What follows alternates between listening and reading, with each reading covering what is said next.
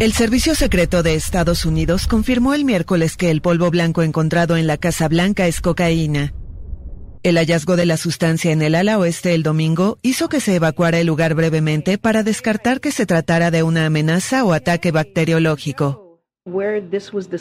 Donde se descubrió esto es un área muy transitada donde muchos visitantes de la Casa Blanca del ala oeste, debo ser más específica, los visitantes del ala oeste pasan por esta área en particular. Simplemente no tengo más para compartir.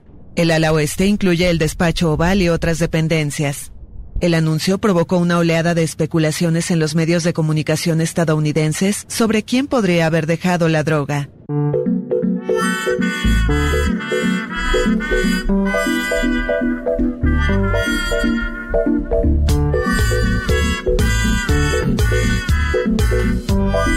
¿Fuiste vos, Elman? No. No, no, yo este año no, no pasé por ahí. Eh, debe estar buenas las visitas. Me gustaría hacer esa visita, debo confesar. A La pesar de Casa que no- Blanca. Sí, debe estar bien. Debe ser una buena visita. Sí, Sí. afuera siempre se arma algo. Como ¿Cómo? Afuera, afuera siempre hay alguna protesta Ah, también. marginal. Bueno, ¿Vos querés cubrir la protesta? No, no, yo quiero ir. eh. Ni, hab- viaje. ni hablar si estás haciendo la, la visita y te encontrás con un regalo mientras claro, un, Salís. un ayudín. 4 de julio, ¿no? El 4 de julio, salís aparte. armado, salís sin querer. Feliz Independencia, el 4 de julio, ¿no? ¿Fue ese día? El 4 de julio fue. Sí. Ah, y de bueno. hecho después aparece un video donde acusan, ¿viste cómo es esto de no? Twitter. Dicen que fue Hunter Biden. En Twitter, ¿eh? Sí, claro. Y pero está servido. El lado este es donde está. De hecho, lo dice. Sí. El- Pero hay un despacho. video donde está con unos bebés medio extraño, Hunter.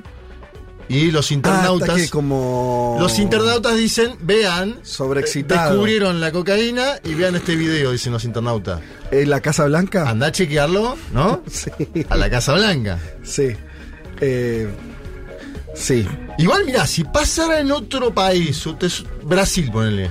A mí se lo que me. Encuentran Sí, dale. no. cocaína en el plan alto. Sí. Sería un escándalo un poco más grande, ¿no? Acá lo tomamos como nota de color, chiste, bromita. Bueno, no sé. A mí me molesta casi enterarme. Me parece poco Sí, serio. claro, ¿Qué no es me eso? cuentes. No lo filtren. ¿Por qué? Claro. ¿Cómo es eso? Para mí en todas las casas de gobierno debe haber, solo que ahora lo dijeron. No Eh, sé, mirá, tengo esa intuición. Me molesta la como es una especie de doble vara donde te cuentan que hasta que hay un se encontraron un sobrecito con co- cocaína, ahora después no te enteras de la cosa que hacen ahí adentro. No, lo único, Eh, yo lo que digo es no raro. que no le llegue al presidente. Porque no creo que le pegue muy bien. La noticia. No, ¿qué la noticia? La merca.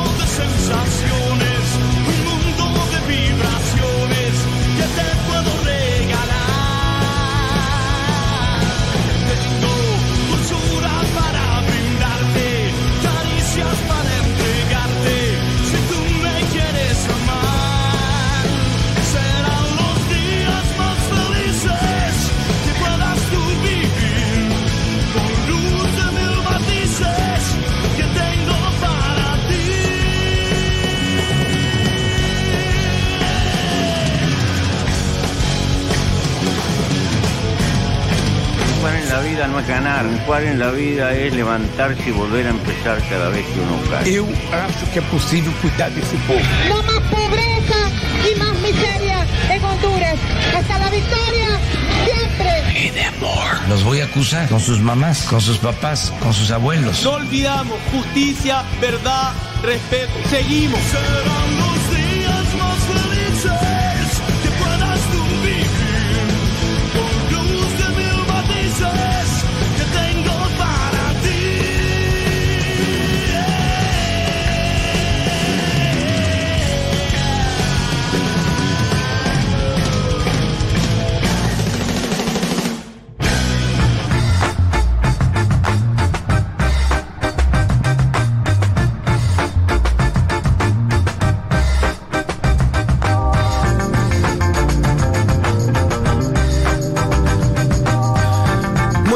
Para todas y para todos. Hoy es 9 de julio del 2023 y este es el programa 253 de Un Mundo de Sensaciones.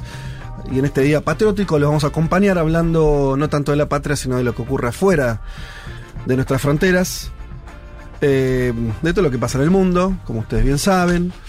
Tenemos un menú interesante. Antes que nada tenemos que hacer un, un pequeño eh, reconocimiento tardío, porque nos olvidamos cuando estuvimos charlando recién de, de- sobre, sobre esta, esta noticia eh, del- de esta sustancia. En la Casa Blanca dijimos, Juanma, vos lo dijiste. No, digo que estos señores eh, que toman cocaína en la Casa Blanca eran los que le negaban a Diego Armando Maradona la visa por eh, haber consumido drogas. Así es. ¿No? Así es. Lo que son las contradicciones del mundo. La hipocresía Si, del si el. Diego viviera, ¿sabes lo que estaría grabando? Ah, no? Los videos. Los Qué linda videos. respuesta. Oh, un YouTube. Imagínate.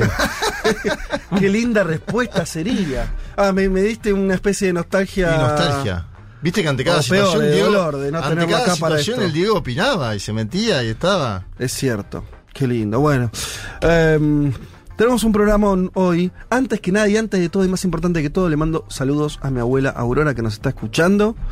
Eh, te mando un beso muy grande, te quiero mucho.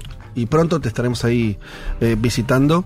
Em, que está con mi tía Marila también, al que le mando saludos. también. Destacadísima oyente. Destacadísimo oyente, mi abuela. ¿Vino a la- cuando estuvo García Linera?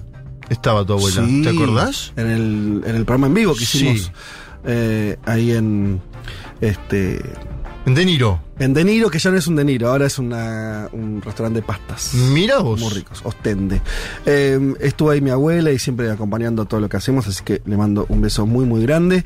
Eh, bueno, tenemos temas por todos lados. A ver por dónde arrancamos. Se vienen las elecciones en España, ahora vamos a estar comentando un poquito de eso.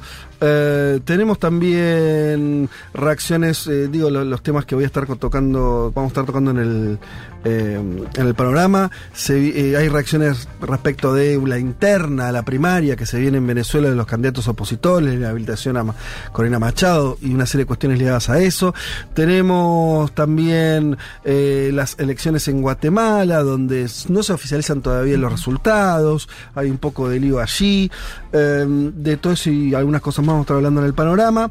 A eso le sumamos eh, lo que nos traes vos, Juan, que tiene que ver con algo que venimos tocando cada vez más en, en este programa y, y así va a ser, que tiene que ver con eh, las relaciones tensas entre Estados Unidos y China y en este caso este capítulo, diríamos, eh, tiene que ver con una visita de alto nivel.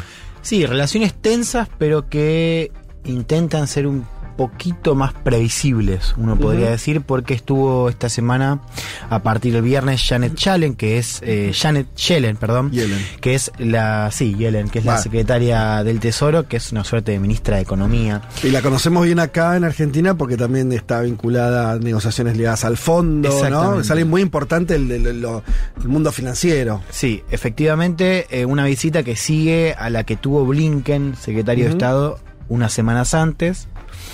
En este intento de, como decía, generar un poco de previsibilidad, bajar un poco los humos en una relación que de todas maneras ambas partes reconocen como eh, conflictiva, ¿no? Cuanto menos. Vamos a hablar un poco de la antesala del viaje, esta guerra de los chips que ha vuelto, ¿no? Con eh, estas medidas de Estados Unidos buscando restringir todavía más la exportación o la importación por parte de China de chips de Estados Unidos. Hubo una respuesta también por parte de China esta semana, nos vamos a meter en eso. Y en cómo está viendo hoy Estados Unidos en términos económicos el vínculo con quien es su principal socio comercial, porque esa es casi la estructura de nuestra economía, es una economía global que funciona por el comercio entre Estados Unidos y, y China, que están cada vez más lejos. Bueno, temazo, eh, del cual este es un, un capítulo más, eh, pero interesante ver cómo, cómo se desarrollan esos acontecimientos. Eh, Male, ¿qué tal, Male? Hola, bien, ¿todo, ¿Todo bien? Sí. Eh, te saludo especialmente porque la Amale Rey la tenemos cada 15 días, como ustedes bien ya saben. Eh, y hoy nos trajiste un tema que me gustó particularmente, eh, que no sé cómo lo vas a presentar vos de lo que de lo que hablamos. Yo me quedo con esta idea de que vamos a estar conversando sobre eh, cómo afectan a los medios la- los cambios tecnológicos y cómo tam- que es un tema bueno largo y, y conocido en algún punto eh, pero también cómo eso se vincula con las redes sociales. En una semana que estuvimos movidos con eso, ¿no? En relación a las restricciones que había puesto Twitter. Eso entiendo que fue para atrás. En el medio todos nos fuimos a hacer la cuenta, por las dudas, eh, la cuenta al, al- al Twitter de Instagram. al. Twitter- claro, al, al- al- al al de Instagram Mark- de, Mark Zuckerberg, de ¿no? Zuckerberg.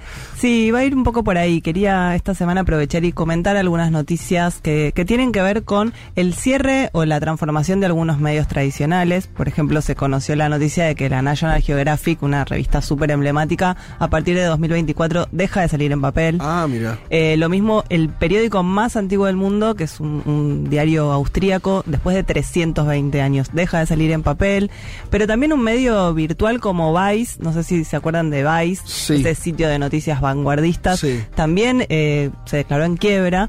Y cómo esto Pero no, influye... ella no tenía papel. Ese no tenía papel, pero bueno, también está cambiando algo de, de por dónde pasa la publicidad, por Claro. ejemplo, en los medios digitales.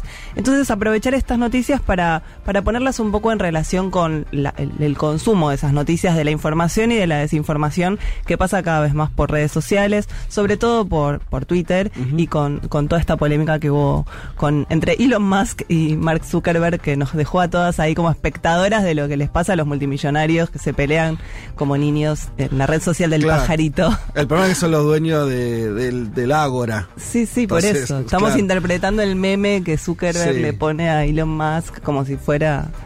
Muy lindo eso. Sí, sí, da para, da para largo, la verdad. Bueno, vamos a estar conversando sobre estas cuestiones entonces también.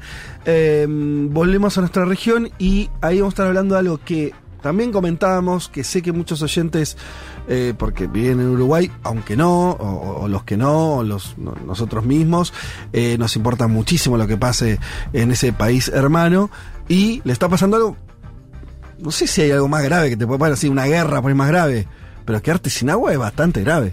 Sí, una crisis hídrica que se viene pronunciando hace ya tiempo, que tiene que ver con la sequía, que tiene que ver con la no construcción de obras. Nos vamos a meter también en eso, ¿no?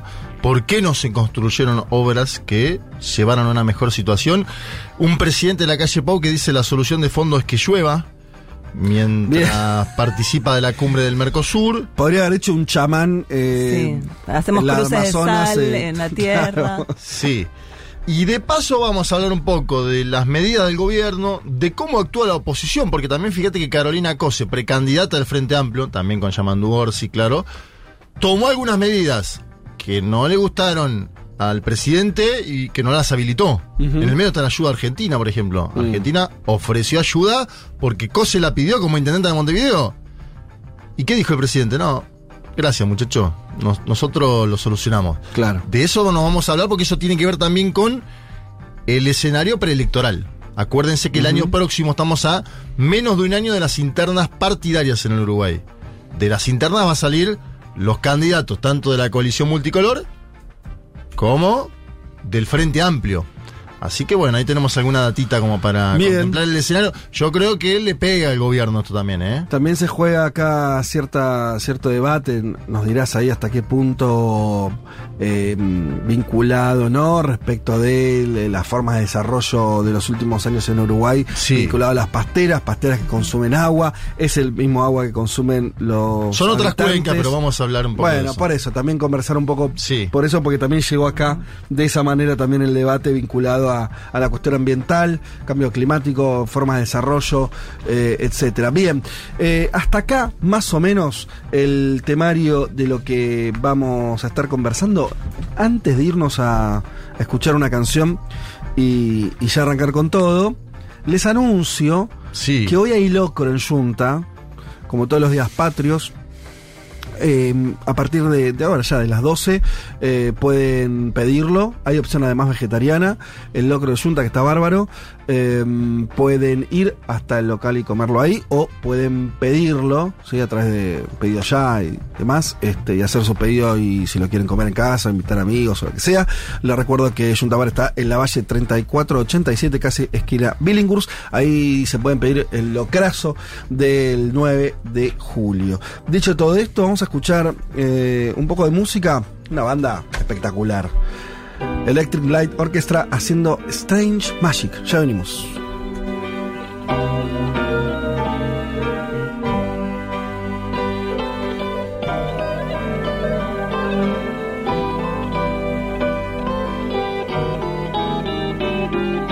You're sailing softly through the sun in a broken stone age dawn.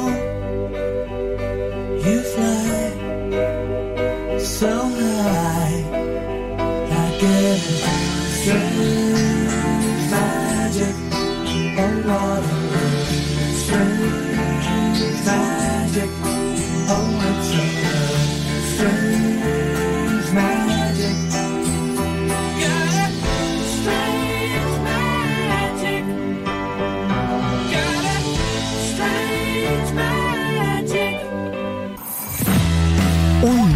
Sensaciones.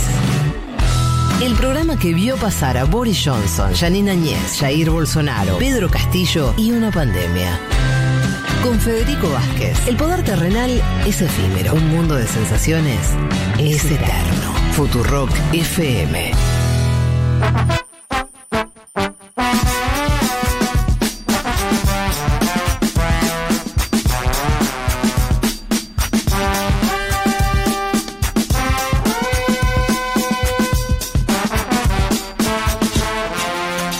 Bueno, arranquemos nomás eh, con, el, con el panorama y como les decía, los vamos a estar eh, leyendo. ¿Por dónde empezamos? Eh, España, si les parece. Spain. Primer fin de semana de campaña electoral formal. Antes de las elecciones generales, todo apunta, según las últimas encuestas, a una victoria del Partido Popular. Ustedes ya saben, va primero en las encuestas, el partido de, de derecha. Recuerden también siempre que hay algo que está bastante más a la derecha, que es Vox. Eh, y por ahora las encuestas dan que la sumatoria de, de, ellos por ahora son los que están llevando la delantera de las elecciones. Eh, de atrás está corriendo el Partido Socialista, actual gobierno, en cabeza de Pedro Sánchez. Que la expectativa tiene que ver con que los pactos regionales eh, le posibiliten, eh, bueno, un, este, engordar la suma de, de voluntades junto a la formación Sumar. Eh, y Alberto Núñez Feijóo, quien es el candidato del Partido Popular, eh, que apostaría, bueno, es el que se piensa, ¿no? Como liderar eh, el país si las elecciones le va bien, de origen gallego, ¿no es cierto? Expresidente de la Comunidad de Galicia. Sabés que me estaba fijando un dato. larguísimo tiempo. ¿eh? Vos que sos de origen gallego Sí, también. señor. Me sorprendió que el anterior líder del PP Mariano Rajoy. también era el gallego. anterior presidente. Porque casado no. Bueno, el anterior El anterior que tuvo Un lugar- peso, eh, poder. sí. Sí, señor. Me llamó la atención esa tradición gallega del PP. Aznar era madrileño. Sí. No, no iba por ahí, Y Francisco pero... Franco era gallego también, digo, Ah, como no para ir más atrás, para ir más atrás en el tiempo y desmenuzar un poco la historia española. O sea que la derecha y española y Galicia están hermanadas. Tienen un vínculo muy fuerte. Ahora en este momento hay un ascenso del y decime, perdón, una Sí. cosa que vos lo de saber y yo no. Eh, al mismo tiempo, a Galicia la gobernó en general partidos locales. ¿El nacionalismo galego o no? No, no, los últimos 20 años gobierna el PP. El nacionalismo galego tiene algunas, algunos ayuntamientos, algunos distritos eh, Sí. particulares. Todavía nunca gobernó la Junta. El ah, BNG bien, bien, bien, bien, bien. Salió Ah, segundo en la última elección, ¿no? Salió segundo en la última elección con Ana Pontón, tiene serias chances, posibilidades a futuro, pero ¿Y a qué le atribuís ese vínculo entre la derecha y, y Galicia? ¿Ten- ¿Tenés alguna explicación? yo creo que es un pueblo conservador el gallego. Ajá. Si vos me preguntás, en algún punto nacionalista, Sí. Todo, como eso- son muchas regiones igual. Claro, tenés una expresión que es voto nacionalista, que es el bloque nacionalista de galego, algo que también pasa en el País Vasco, por ejemplo. Puede ser que no sea un nacionalismo igual tan refractario respecto a España como, como otras. Sin duda. Como otras autonómicas, como otras regiones Sin duda. Son muy quejillosos en algunas cuestiones, la idiomática y demás, Sí. pero yo creo que son más permeables que los vascos y los catalanes. Claro. Si me preguntás, Sería más difícil que ahí hubiera surgido una derecha eh, española fuerte, de, de- de estos otros territorios que está diciendo, de estas otras naciones. sí, lo que pasa es que ellos eh, a la vez ponen cuadros. ¿No? So- como que se forman en, en Galicia y ponen cuadros en Madrid, gobiernan Claro. también. Bien. Pero gobiernan con Madrid, no contra, ¿viste? sí. Este es el otro dato también. Nunca se pensaron, salvo el bloque nacionalista que piensa que es un país aparte, Galicia, los demás no piensan eso. Y después hay que decir, Fede, que es muy, muy fuerte el PSOE en Vigo, por ejemplo. Tiene la alcaldía de Vigo, que es una de las ciudades más importantes de Galicia, hace mucho tiempo también, con Abel Caballero. Bien. Es decir, están todas las fuerzas políticas Claro. expresadas ahí. Me sorprendió esa continuidad entre Feijó y eh, Rajoy, que él no sabía que era gallego. A la vez. Feijóo se presenta como la derecha moderada. Él, Sí. lider- él dice, yo ya goberné en Galicia tanto tiempo, nos fue muy bien. Y no cometí locuras. Claro. Pero del otro lado tenés a Pedro Sánchez diciendo lo que se pone en juego en esta elección es la, no, la, no la alternancia, sino la democracia. ¿Por qué? Por Vox, básicamente. Bueno, en- eh, ahí hay unas últimas declaraciones después de algunos momentos de tregua. Yolanda Díaz, la líder del partido Sumar. Otra está- gallega, Yolanda Díaz. Mira, que está juntando a todo. eh, la verdad que también no está tan mal decir gallegos. ¿Viste esa, esa En cosa esta elección son todos gallegos. Son todos casi gallegos todos, salvo. Sánchez, salvo el madrileño Sánchez. Bueno, Yolanda Díaz, la líder del partido Sumar, empezó a, le- a levantar también críticas más fuertes a su posible posterior socio, más no en la elección, Pedro Sánchez, justamente, Claro. ¿no? Ahí hay una interna, como también la podés pensar entre Vox y el PP por, por consolidar el voto de derecha. Del lado de la izquierda también tenés la formación de eh, histórica del PSOE, obviamente la más fuerte, la mayoritaria. Eh, sumar, para los que están medio perdidos y, tienen todas las excusas del mundo porque la política española se puso un poquito de, sigla va, sigla viene, eh, juntó eh, lo que quedaba de Podemos, lo que quedaba de eh, algunas formaciones eh, también, bueno, Izquierda Sí, Unida, dicho rápido, es la líder del espacio a la izquierda del PSOE. todo lo que está a la izquierda del PSOE se fue a sumar. Exacto. Se juntó en sumar. Y Yo- el logo del partido es su cara. Esto es muy impresionante porque lo van a ver en las boletas Ajá. cuando se vote. Todos los, los partidos tienen logo, ¿no? PP, Sí. PSOE. Y el sumar es la cara de Yolanda Díaz. Mirá vos. Sí. Sí. está muy rodeada de mujeres, está como, eh, digamos, encauzando todo el feminismo español Ajá. atrás de ella. Bien, eh, durante un meeting en Valencia... Qué el- linda palabra meeting, ¿no? Sí, este sábado la líder de Sumar ha sacado a reducir la financiación eh, autónoma. Eh, la, eh, la financiación autonómica, o sea, de las regiones autonómicas, la vivienda, las pensiones y demás problemas que siguen sin solucionar. eh, y señaló que el PSOE tiene un alma centralista.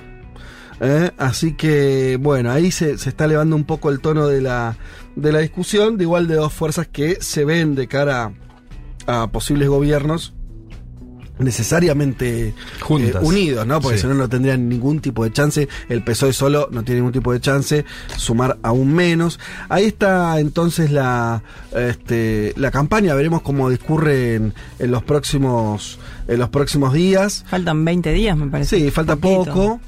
Eh, al mismo tiempo vieron, viste, que la- las campañas eh, tienen esta cosa de, de- de intensidad que va sobre todo en los últimos 15 días donde se encienden todos los motores.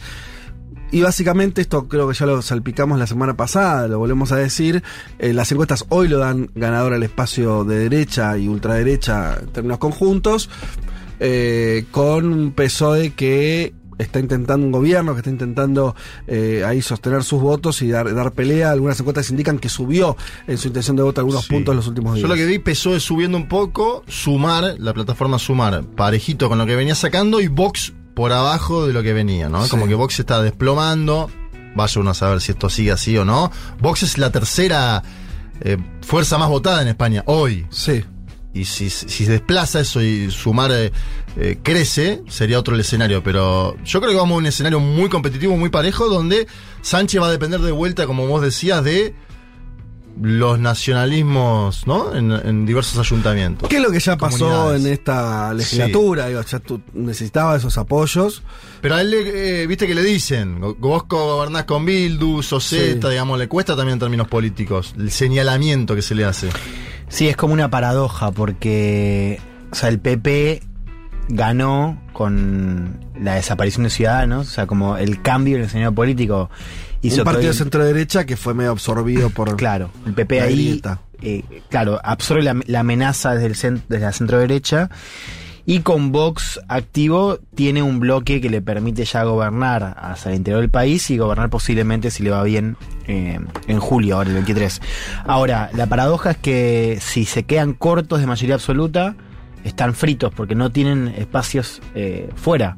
Porque inclusive partidos nacionalistas que votaban a favor del PP, partidos nacionalistas de derecha, como el PNB, eh, empiezan ahora a alejarse porque no, bajo ningún punto de vista, entrarían a un gobierno con Vox adentro. Claro. Entonces el PSOE, que también ha, ha perdido un poco en estos años, tiene, eh, si, el- si la derecha no saca mayoría absoluta, una buena chance de entrar al gobierno. Lo que estamos viendo, claro, es interesante porque ahí, ahí me parece que es- me, me permito alguna traslación en lo que pasa en otros lugares, inclusive en Argentina, donde vos tenés efect claramente, esto me parece que es indiscutible, que tenés una derecha muy radicalizada, con un discurso extremista o un discurso que, que, que acentúa este posicionamientos eh, de ultraderecha, una centro derecha o los partidos de derecha más grandes que absorben esa agenda en parte, porque esto lo vemos tanto en el PP como podrías pensarlo acá en Cambiemos o en otros países también. Eh, y al mismo tiempo, eh, eso a veces deja lugar a, lo que vos decías, Juan, a que, a que ocupe más el centro los que venían de posiciones más de centro izquierda, que hay que ver eso después qué efecto tiene el electoral. Todavía no vimos muchas...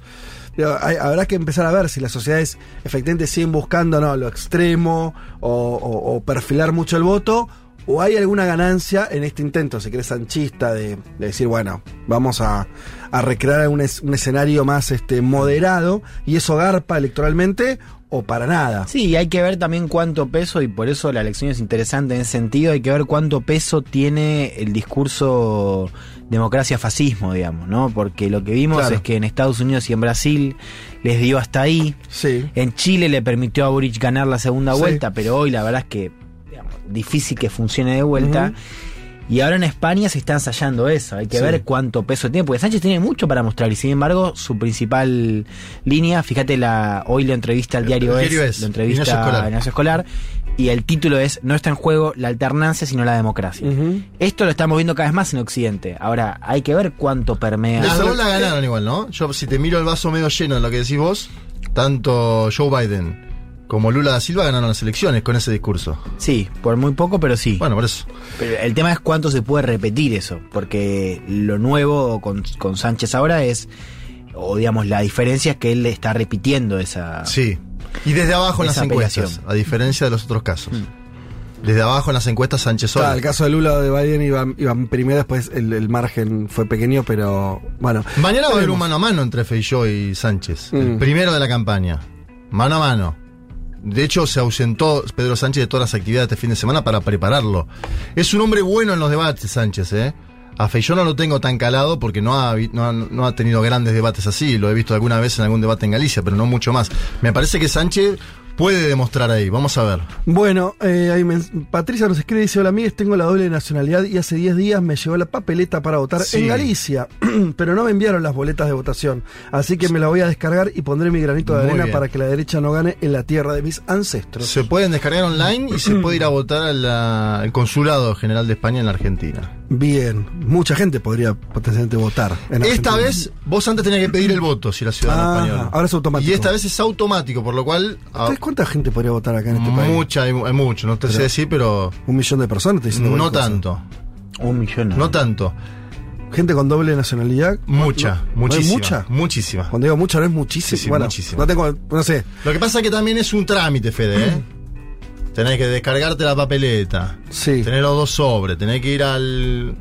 ¿Por qué descargar? ¿No tienen papeletas en la embajada? Te mandan los sobres, a vos te mandan primero los dos sobres. Como cuenta y Patricia. tu- supuestamente después mandarían las boletas, todavía no ha llegado esa boleta. Ah, Hay un problema ¿Sí? de. Claro. Entonces, te- si vos te, te gusta mucho la política española, te la vas, te las imprimís, vas ¿Sabés cómo es el voto en general argentino? eh, o sea, de los que viven acá y votan en España. No, no lo sé. Ni idea, si lo más quiero- derecha, más quiero izquierda, tirar- ni idea. No. Bueno, la Supongo- semana que viene vamos a averiguar esto. Puede es ser, interesante. me da la sensación que es por segmento más etario, ¿no? Y no sé, mis abuelos, que, mis claro. abuelos votaban PP. Eran Claro, gallegos claro. y votaban PP. No le podía discutir el voto. Bueno, por eso, debe ser interesante. Vamos a dar círculos acá haciendo campañas de ya o están activándose ahora en estos días. Seguro. Eh, insistimos, quedan dos semanas para las elecciones en España. Semana que viene les prometemos que vamos a andar un poco en cómo votan los argentinos barra españoles que viven acá. en, en el consulado. Bueno, no la pongas tan arriba. Un móvil no. Vamos a analizar. Vamos a dice así, vamos a analizar ese tema. Eh, no, podemos hablar con gente, podemos eh, llevar un poco más de información. En principio eso, yo el del, desconocimiento del número, eh, pero ¿cuántos son los que Mirá, votan? Debe ser bastante. Es, ¿eh? es bastante y se decía, ¿te acordás que Pero no los que votan, los que podrían votar. en Galicia hay cuatro provincias dentro de Galicia? Se decía siempre que Buenos Aires era la quinta por la cantidad de Claro. afluentes. y de Yo ahora vuelvo a decirle gallego después de lo que me contaste vos de, de la. Este, Salvo Sánchez son todos, y eh, Abascal, Salvo Sánchez y Abascal son todos gallegos. Viste que no, había que decirle gallego, salió gallego. Qué lindo además. Bien. Eh, ¿Qué más tenemos en el panorama? Bueno, nos vamos a Venezuela rápidamente a hablar un poco de lo que está ocurriendo allí, eh, donde mm, es interesante el escenario. Ustedes saben, elecciones supuestamente el año que viene, presidenciales, todavía creo que no hay fecha, medio nebulosa, me parece. Eh, pero lo que está despertando eh, el debate álgido tiene que ver con la interna opositora en Venezuela. Ustedes saben que los opositores a, a los gobiernos chavistas, en particular al de Maduro, son muchos en Venezuela y son de distintos, este, distintas corrientes y además vienen de la experiencia traumática, diría yo, de Juan Guaidó, ese famoso opositor autoproclamado presidente, bancado por Estados Unidos, después le dieron el título de presidente eh, el mundo, ¿no? Eh, mucha 50 gente- países del mundo. le dio el título, ese es insólito, le dio el título de presidente, más sin, antes invadían, tenía la decencia de, de intervenir. Lo nombraron presidente, le dieron las facultades políticas internacionales de representación del país. Fue el primer presidente home office de la historia, ¿no? Pará, pero no joda, le dieron el manejo económico De una parte de la economía. de una sí. parte de la economía Los que, que en está. el exterior. Bueno, o sea, mucho. Sí. Eh, todo eso se terminó cayendo después de bastante tiempo, hay que decirlo, eso fue de 2019. 19, sí. Principio del 2019. Sí, Y se terminó de caer el año pasado. sí. 2022. O sea, un tiempo duró toda esa locura. Y la, la oposición volvió a discutir, entonces, bueno, ¿quién va a ser, eh, quién va a llevar adelante ahora las riendas de la oposición? Y en un contexto donde está fijada una- unas primarias, que también tiene una oportunidad muy especial, que no son organizadas por el gobierno. Pero el gobierno al mismo tiempo... O sea, no por el las- CNE, por el, con- por el Consejo Electoral de Venezuela. Bueno, que No es como que, ¿quién las organiza? Ellos, los opositores mismos, entonces. No, no, pero digo, hasta antes de la renuncia que hubo en el CNE, había fuerza de la oposición, eran eh, tres, Sí, tres y dos, sí. Bueno, por eso. En un momento llega el pedido de la plataforma unitaria para que se hagan la, las, esta, esta consulta dentro del CNE, y a partir de ahí se produce la disolución del CNE como tal lo conocemos, y ahora dice la oposición que la va a hacer igual bajo sus propios parámetros, pero te agregan una complejidad grande de estructura, Claro. de infraestructura en todo el país. Lo que parecía encaminarse a cierta normalización política, comillas, comillas, en Venezuela, hoy empieza a estar en entredicho, en parte porque esa primaria la, la va a organizar en principio la oposición, sin eh, el- el- bueno, las, instituciones este, estatales vinculadas a, los procesos electorales.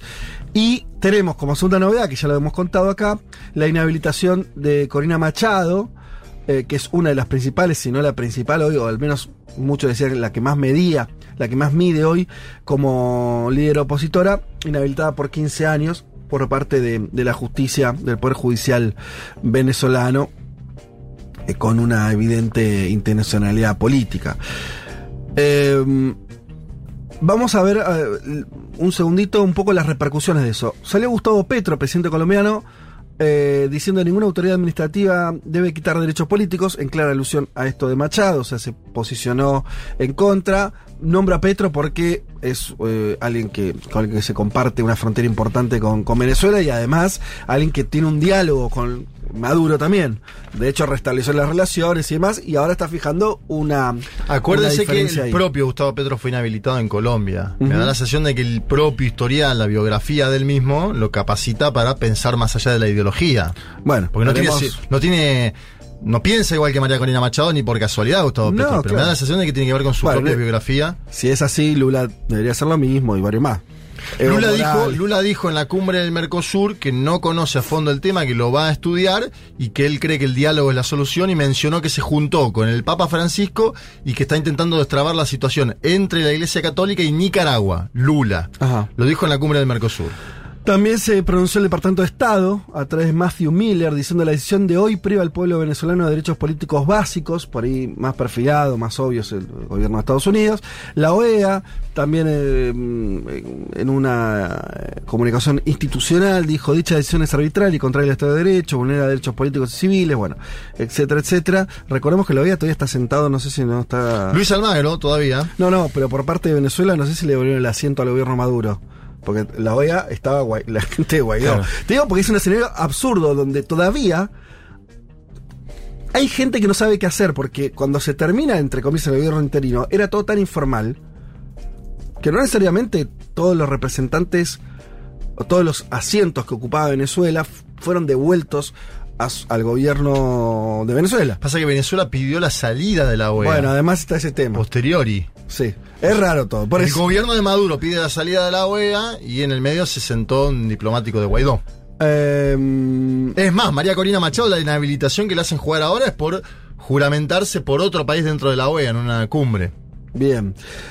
Eh, a todo esto habló eh, Machado, que es interesante porque lo, dijo, lo hizo desde Sabaneta, que es el pueblo donde nació Chávez. Sabaneta de Barinas, claro. Yo creo que Chávez, miren que la declaración, eh, a mi gusto, inteligente, hábil políticamente, yo creo que Chávez hubiese tenido, ya saben qué, para enfrentarse y medirse contra mí. Yo creo que Chávez lo hubiera hecho. En alusión a que Maduro no. La idea de que Maduro no la está dejando competir por miedo a que le gane. Eh, ahora les ha dado por ponernos todo tipo de obstáculos. El candidato que va a enfrentar a Maduro es el que gane las primarias. Si yo gano, seré yo. Si gana otro, será otro. Lo que no vamos a aceptar es que el régimen lo escoja al candidato, que es un poco lo que están discutiendo, me parece acá, en este contexto, donde falta bastante, es en octubre, es, mm, aparentemente, Sí. digo aparentemente por cierta informalidad que hay en el, en el tema, pero está fijado para, para octubre las internas en la oposición. Justamente como no es el CNE el que las está organizando, la inhabilitación a Machado no le impide ya competir en unas internas Claro. que van, van a realizar los opositores. Se daría un extraño caso que si ella, si es cierto que ella hoy está expresando la mayor cantidad de las voluntades opositoras, sea proclamada la candidata de la oposición y entonces después entra a jugar la inhabilitación para presentarse como candidata, lo cual dejaría de vuelta. Si es, yo creo que la película va a ser más larga. Va a Esa es la estrategia de ella, ganar la primaria y presionar a Maduro en la comunidad Sí. internacional para que la habiliten. Y si Maduro no deja pres- a- eh, participar a la Pero también- opositora, ya está. Ya Eso. tenés gente dentro de la propia primaria opositora, el dirigente de Nuevo Tiempo, Luis Florido, que dijo, los que están inhabilitados, afuera. Si los Es que eso va a pasar, porque, a ver, es muy posible que ella gane la primaria y después, si ella está inhabilitada, una parte de la oposición va a decir, participamos igual con otro candidato, la prioridad es ganar al régimen, bla, bla, Exacto. y ella va a decir abstención. Entonces ahí de vuelta vas a volver a dividir la posición. Digo, también tiene sentido eh, la postura, tiene sentido eh, estratégico, ¿no? La, la inhabilitación eh, en el contexto en el que llega. Y la pregunta es qué pasa hacia afuera, porque en esta mentada comunidad internacional, porque hay mucha expectativa con la elección, hay que ver qué pasa con la observación electoral eh, y si efectivamente eh, se hace igual o no con una inhabilitación. Porque también está inhabilitado Capriles. O sea, es una situación muy complicada que yo ahí me parece que, que lo que estamos viendo, digo, Capriles, otro histórico líder de la oposición, que salió sí fuerte a criticar la inhabilitación de Machado, por más que pueden ser competidores en, en esa interna, eventualmente. Eh, eh, como es este, eh, se juega también eso. Eh, el tema es cuánto margen va a tener Maduro para ir a hacer unas elecciones de Yo creo, vuelta que sin la de, yo opositores. creo que la de Nicaragua, la de voltear seis candidatos, no la puede hacer hoy Maduro. Es mi opinión hoy. De lo, obviamente todo puede cambiar, porque acaban de inhabilitar a María Corina Machado, ellos dicen que ya estaba la inhabilitación, vaya uno a saber qué sucede. Me da la sensación de que si quiere ordenarla ante la comunidad internacional, si quiere ordenar, tiene que alguien que compita, digamos. Es el ABC de la política, Fede.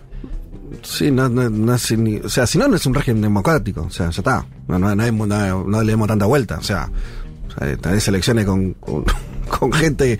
O sea, la gente puede competir o no puede competir. No, no hay mucha. Dice que Bolsonaro cuando le inhabilitan dice que Ortega es presidente por aclamación en Nicaragua. Ajá. Que bajó a 6 y dice, Claro.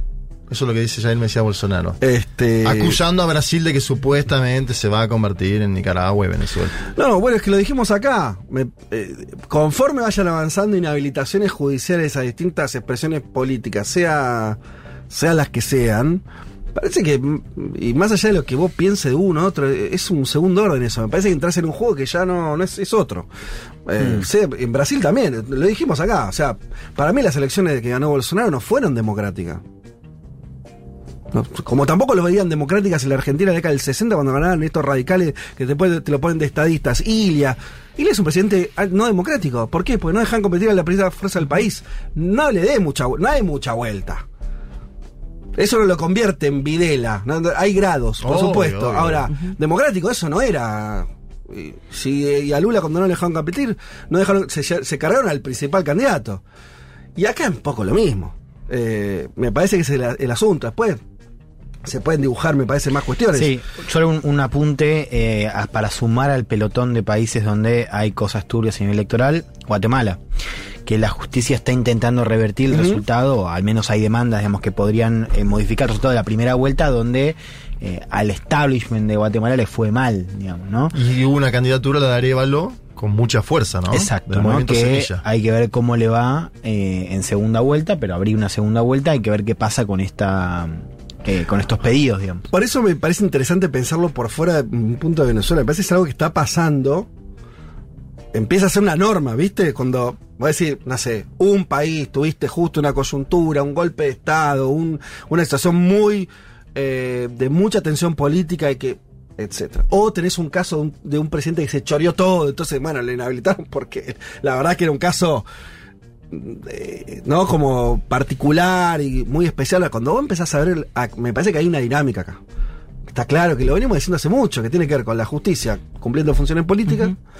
Y me parece que eso abajo, ¿por qué se da eso en todos lados? Porque me parece que eh, es verdad que hay niveles de conflictividad política que son muy altos, más altos de lo que teníamos en otras etapas. Y agregaría un dato, donde nadie tiene muy claro una hegemonía muy clara. Cuando digo hegemonía no me refiero solamente a lo electoral, ¿no? Un, este, cómo se organiza todo. Me parece que hay un empate ahí, ¿no? Que hace un empate mal llevado, podríamos Empate decir. catastrófico, como se le llama. Claro, bastante, más catastrófico todavía que empate. Más catastrófico que empate. Eh, es un término de Linera, empate catastrófico, utilizado por Linera. Que Sí, del marxismo tradicional. Claro, que, que, que él, él- él lo pensaba, bueno, en otra coyuntura, pero, pero sí, me parece que hay, que hay algo de eso, porque si no, viste, países, pasan países grandes, en países chicos. Para mí el caso más insólito de los últimos días sobre me van a inhabilitar es lo que dice Evo Morales. Pero digo insólito porque él acusa al propio gobierno de Arce, Bueno. que es de su partido, de su fuerza política, aunque él diga que no, de que lo va a inhabilitar. Ese ya es un caso Es que hay algo ahí, ¿no? Cuando. el- En esto sí me parece que, en- rastreándolo en general, los factores de poder y las derechas, además, siempre tienen mayores condicionamientos para usar la justicia a su favor. El problema es cuando eso se vuelve la norma, si la usa el otro, ¿por qué no la vas a usar vos? Claro. Empieza a jugar esa, esa relación. Esa tentación, si querés, que, que medio básica. ¿Y por qué entonces? Bueno, pero si el juego está así, entonces lo que yo tengo que hacer es poner jueces cuando me toque y inhabilitarte a vos. Empieza una dinámica que me parece incluso lo que está pasando en Estados Unidos. Empieza a pasar Sí, eso. es lo que decíamos, el, el- el barro.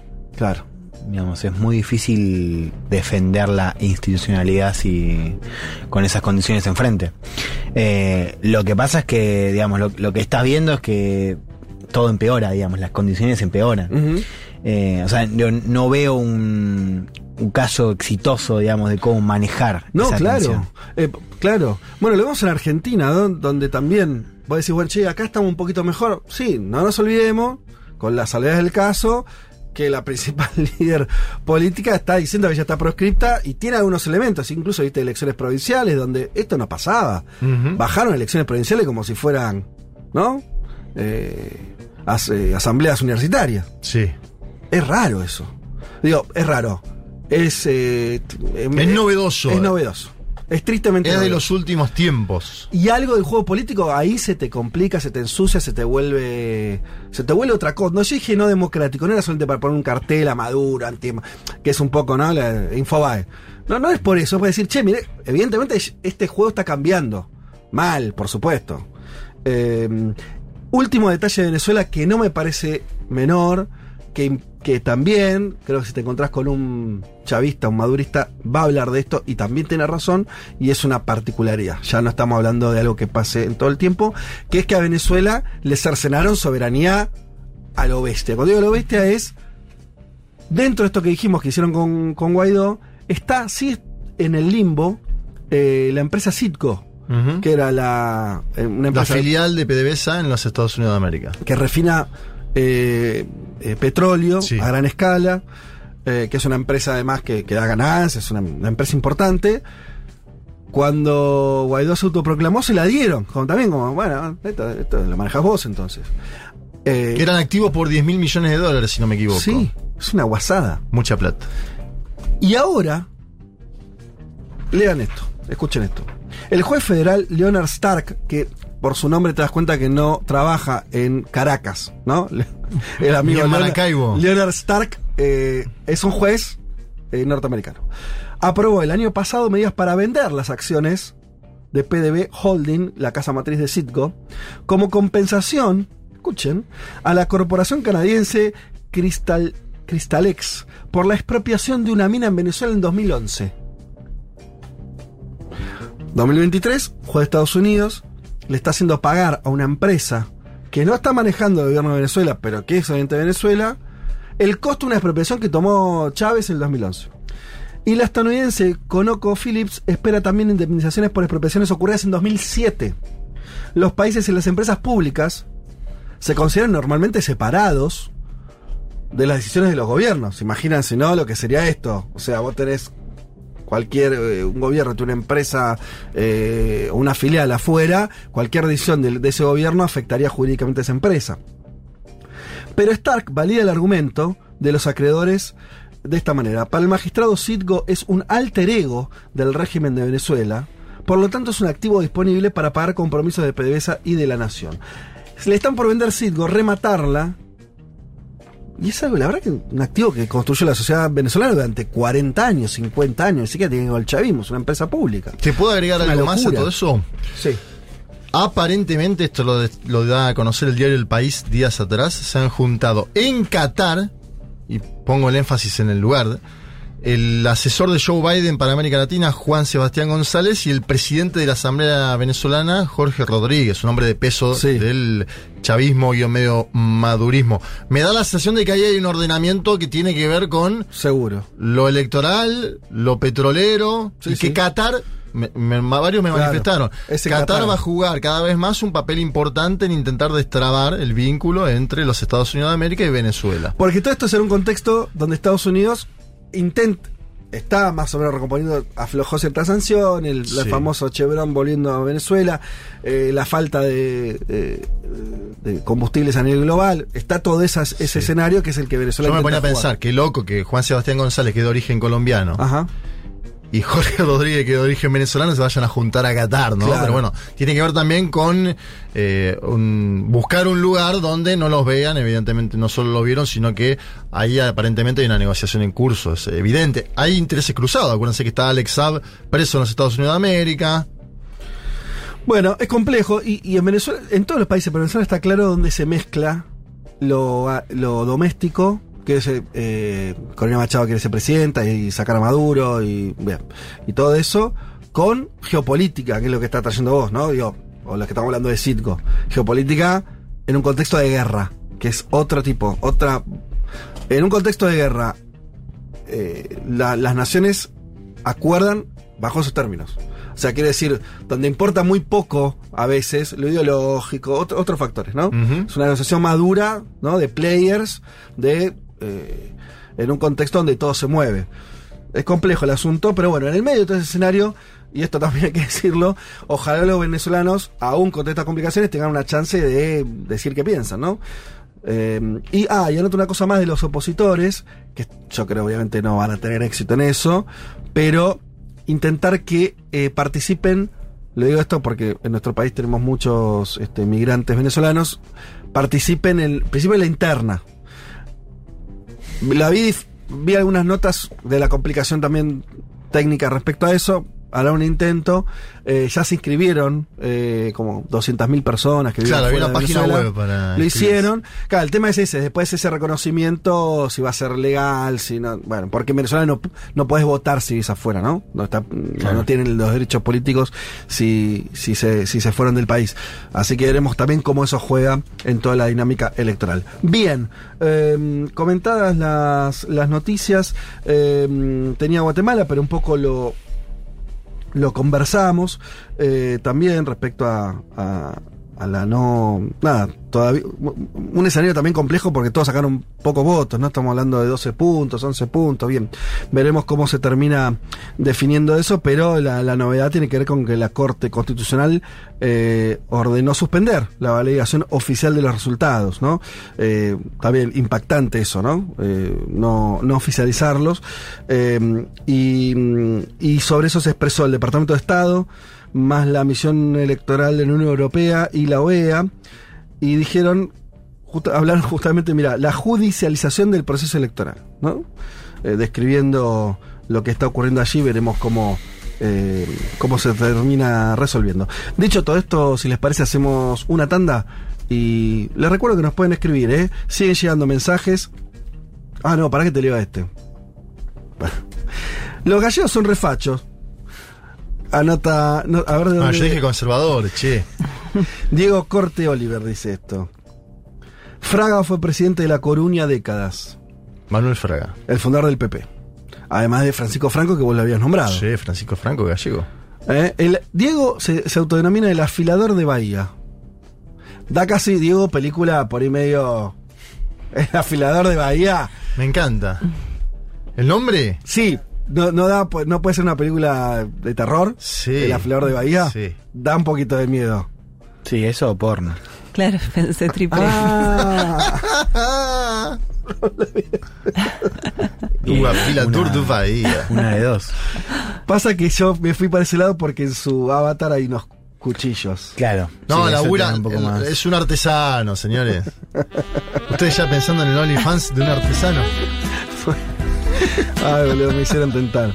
Eh, y acá alguien más dice, eh, Patricia, también para seguir con el tema de Galicia, podrían pasar el impresionante tema del himno que grabó Zetangana para Celta de Vigo. Es verdad. Z Tangana acaba de sacar una canción en homenaje al Celta de Vigo que tiene un videoclip extraordinario en la playa, mejor dicho, en las costas de Vigo, no en la playa.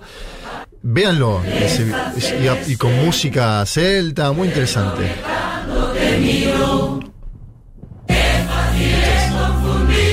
Pero Qué ahora, lindo. a- ahora empieza la música. Dale tiempo, dale tiempo.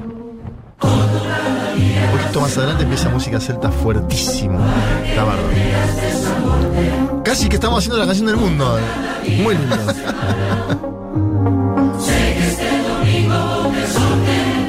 Y hay hincha por todos lados, bengalas. El video para mí es muy interesante. Me parece hermosa la canción. Y esto es muy parecido a lo que canta en la cancha. Sí, pero escucha ahora, se va a volcar a la música celta en instantes, ¿eh? Es la venta más larga de la historia de la radio. Ya llega, ya llega. Mirá.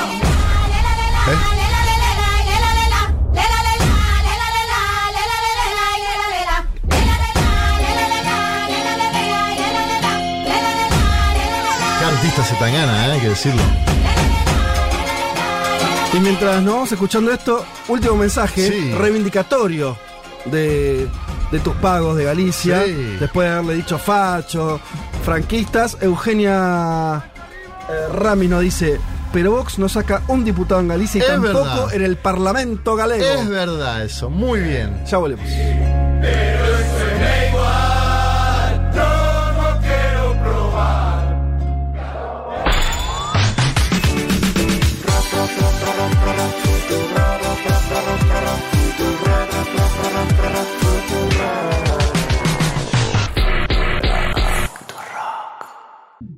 Un mundo de sensaciones. El programa que Lula ya escuchaba cuando era un expresidente. Siguió escuchando cuando estuvo preso y escucha ahora que volvió a ser presidente de Brasil. Federico Vázquez, Juan Elman, Juan Manuel Carr, con Violeta Weber y Malena Rey. Futurock FM.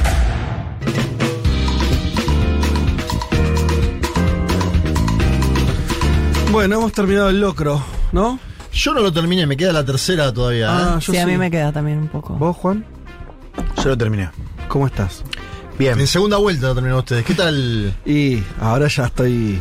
Knockout, ¿no? Madura el knockout, diría Príncipe. Pero para este momento, además del domingo. ¿Qué pasa? Bien. No, digo que el día, al menos acá en la ciudad, está horrible, está por llover o llovió. Vos, vos estás con una nube negra de que llegaste acá. De hoy a la mañana. Pero no la- sé. en la semana pasada estuve hiper optimista. Que muy pasa contento, eso, ¿no? había dormido nueve los ciclos. horas.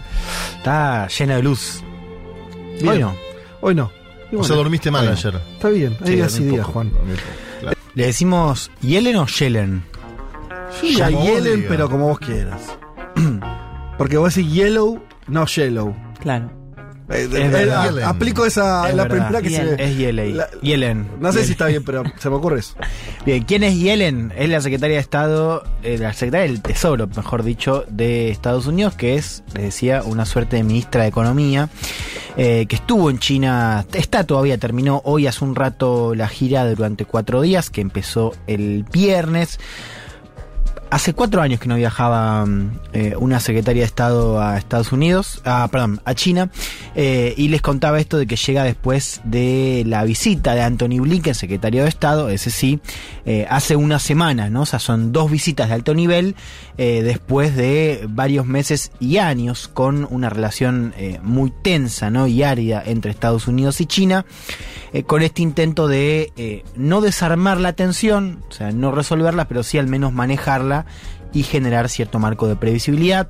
Eh, Yellen que se reunió con el primer ministro chino, Li Qiang, y con funcionarios vinculados a la política económica china, eh, porque eso era otra cosa que leía, hay poco contacto entre los técnicos a cargo de las economías de ambos países. ¿no? Claro. Y eso que son Que dos- todos los contactos son a alto nivel. Claro, exacto. Políticos. Al ser una relación tan eh, importante en términos sí. geopolíticos. Nadie le va a dejar a los técnicos que hablan entre sí. Entonces Yellen Claro. estuvo juntada con eh, funcionarios vinculados a la política económica eh, de China de vuelta para dialogar, generar estos marcos de entendimiento, de previsibilidad, con un mensaje desde el lado de Estados Unidos de eh, generar mejores líneas de comunicación, eh, que la competencia sea más sana, así lo planteó Yellen.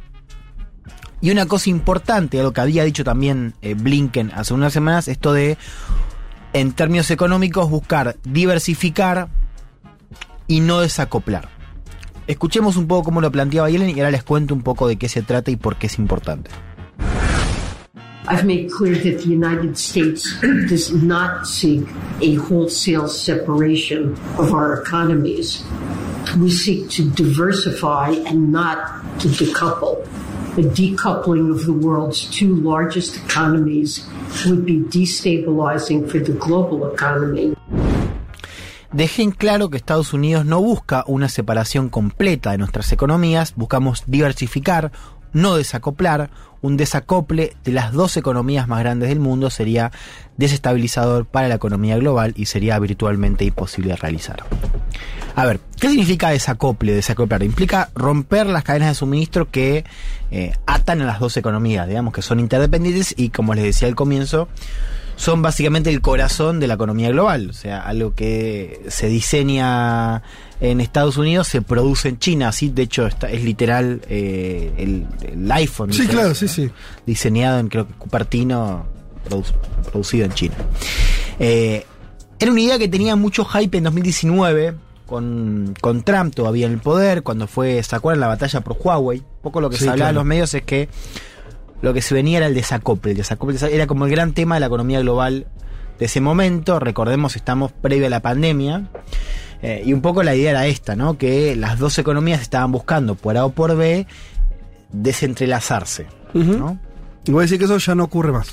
Bueno, ahora la línea oficial es... eh, De Estados Unidos. Sí, también hay que decir, es, es diversificar.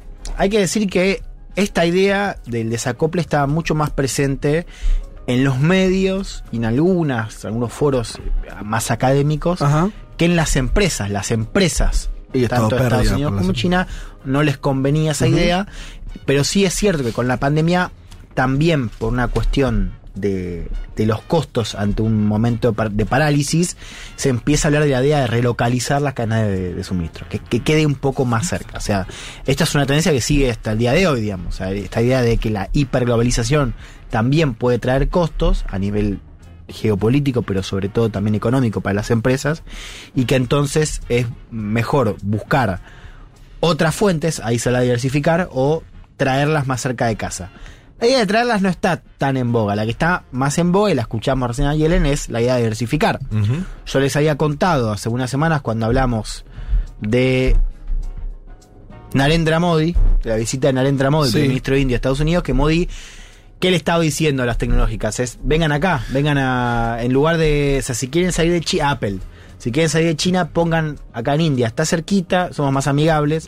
Entonces, no es traerlas a casa, a Estados Unidos, más bien es buscar... Pero sí se, para ver, sí o no, decime, sí se parece, se mantiene la idea de eh, que China no tenga resortes muy sensibles económicamente como objetivo. En eso pareciera ser lo mismo.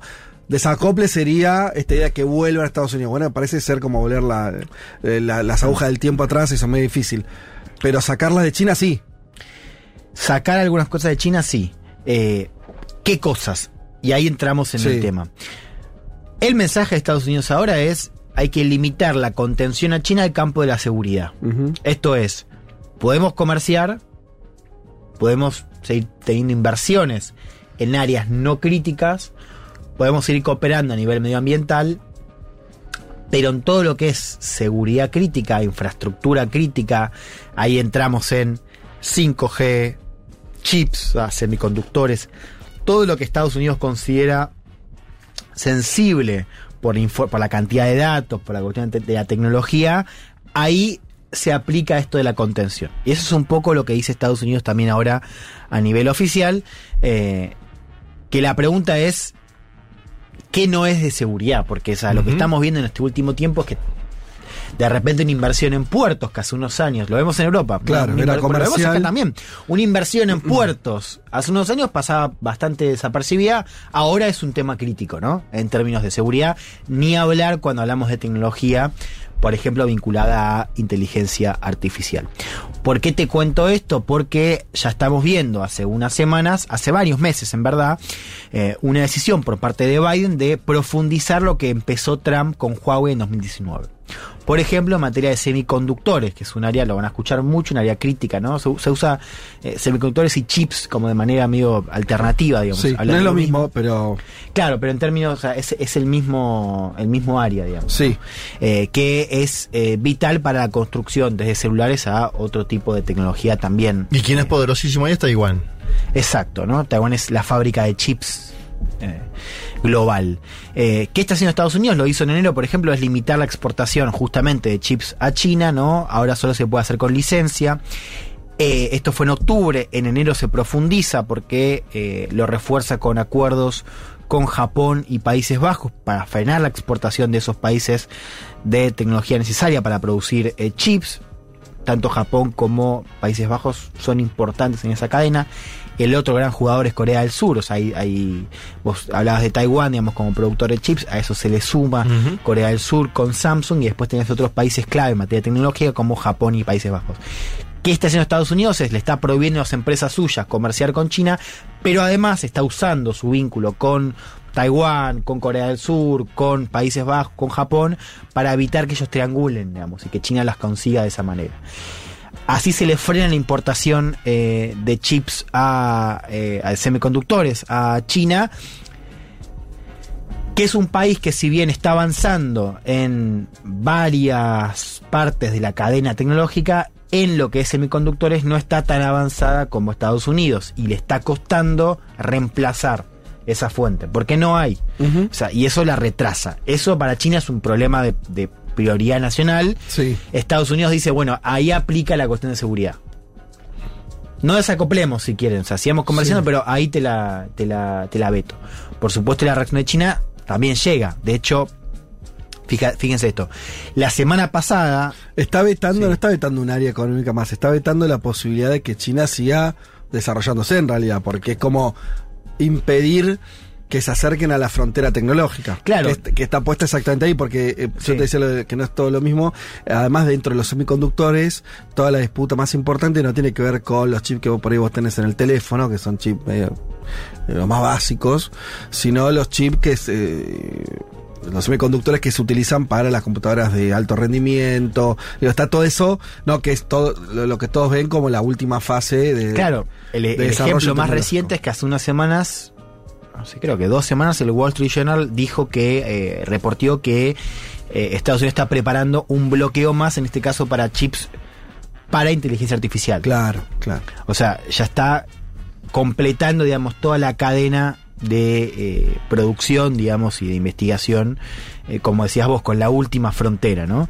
Eh, la semana pasada, el lunes, creo, unos días antes de la llegada de, de Yellen, de- sí, a, a China, eh, el gobierno de China responde. De hecho, eh, se anunciaron limitaciones también con la idea de licencias, a licencias especiales para exportar, para que China exporte galio y germanio, que son dos minerales esenciales para todo lo que es fabricación de cables de fibra óptica, vehículos eléctricos, también chips informáticos de alta calidad, o sea, tanto para semiconductores como para otros eh, aspectos importantes de la tecnología, China está bloqueando un mineral bastante importante, ¿no? Que es una respuesta eh, que hasta ahora no habíamos visto en una respuesta tan sensible por parte de China. Hay una pregunta, perdón, no, no te quiero. No, pues me surgen preguntas. Una es eh, en este escenario así donde se están em- empiezan a vetarse o productos o cadenas de valor, eh, acá no te dejo jugar, acá no te dejo jugar yo y demás.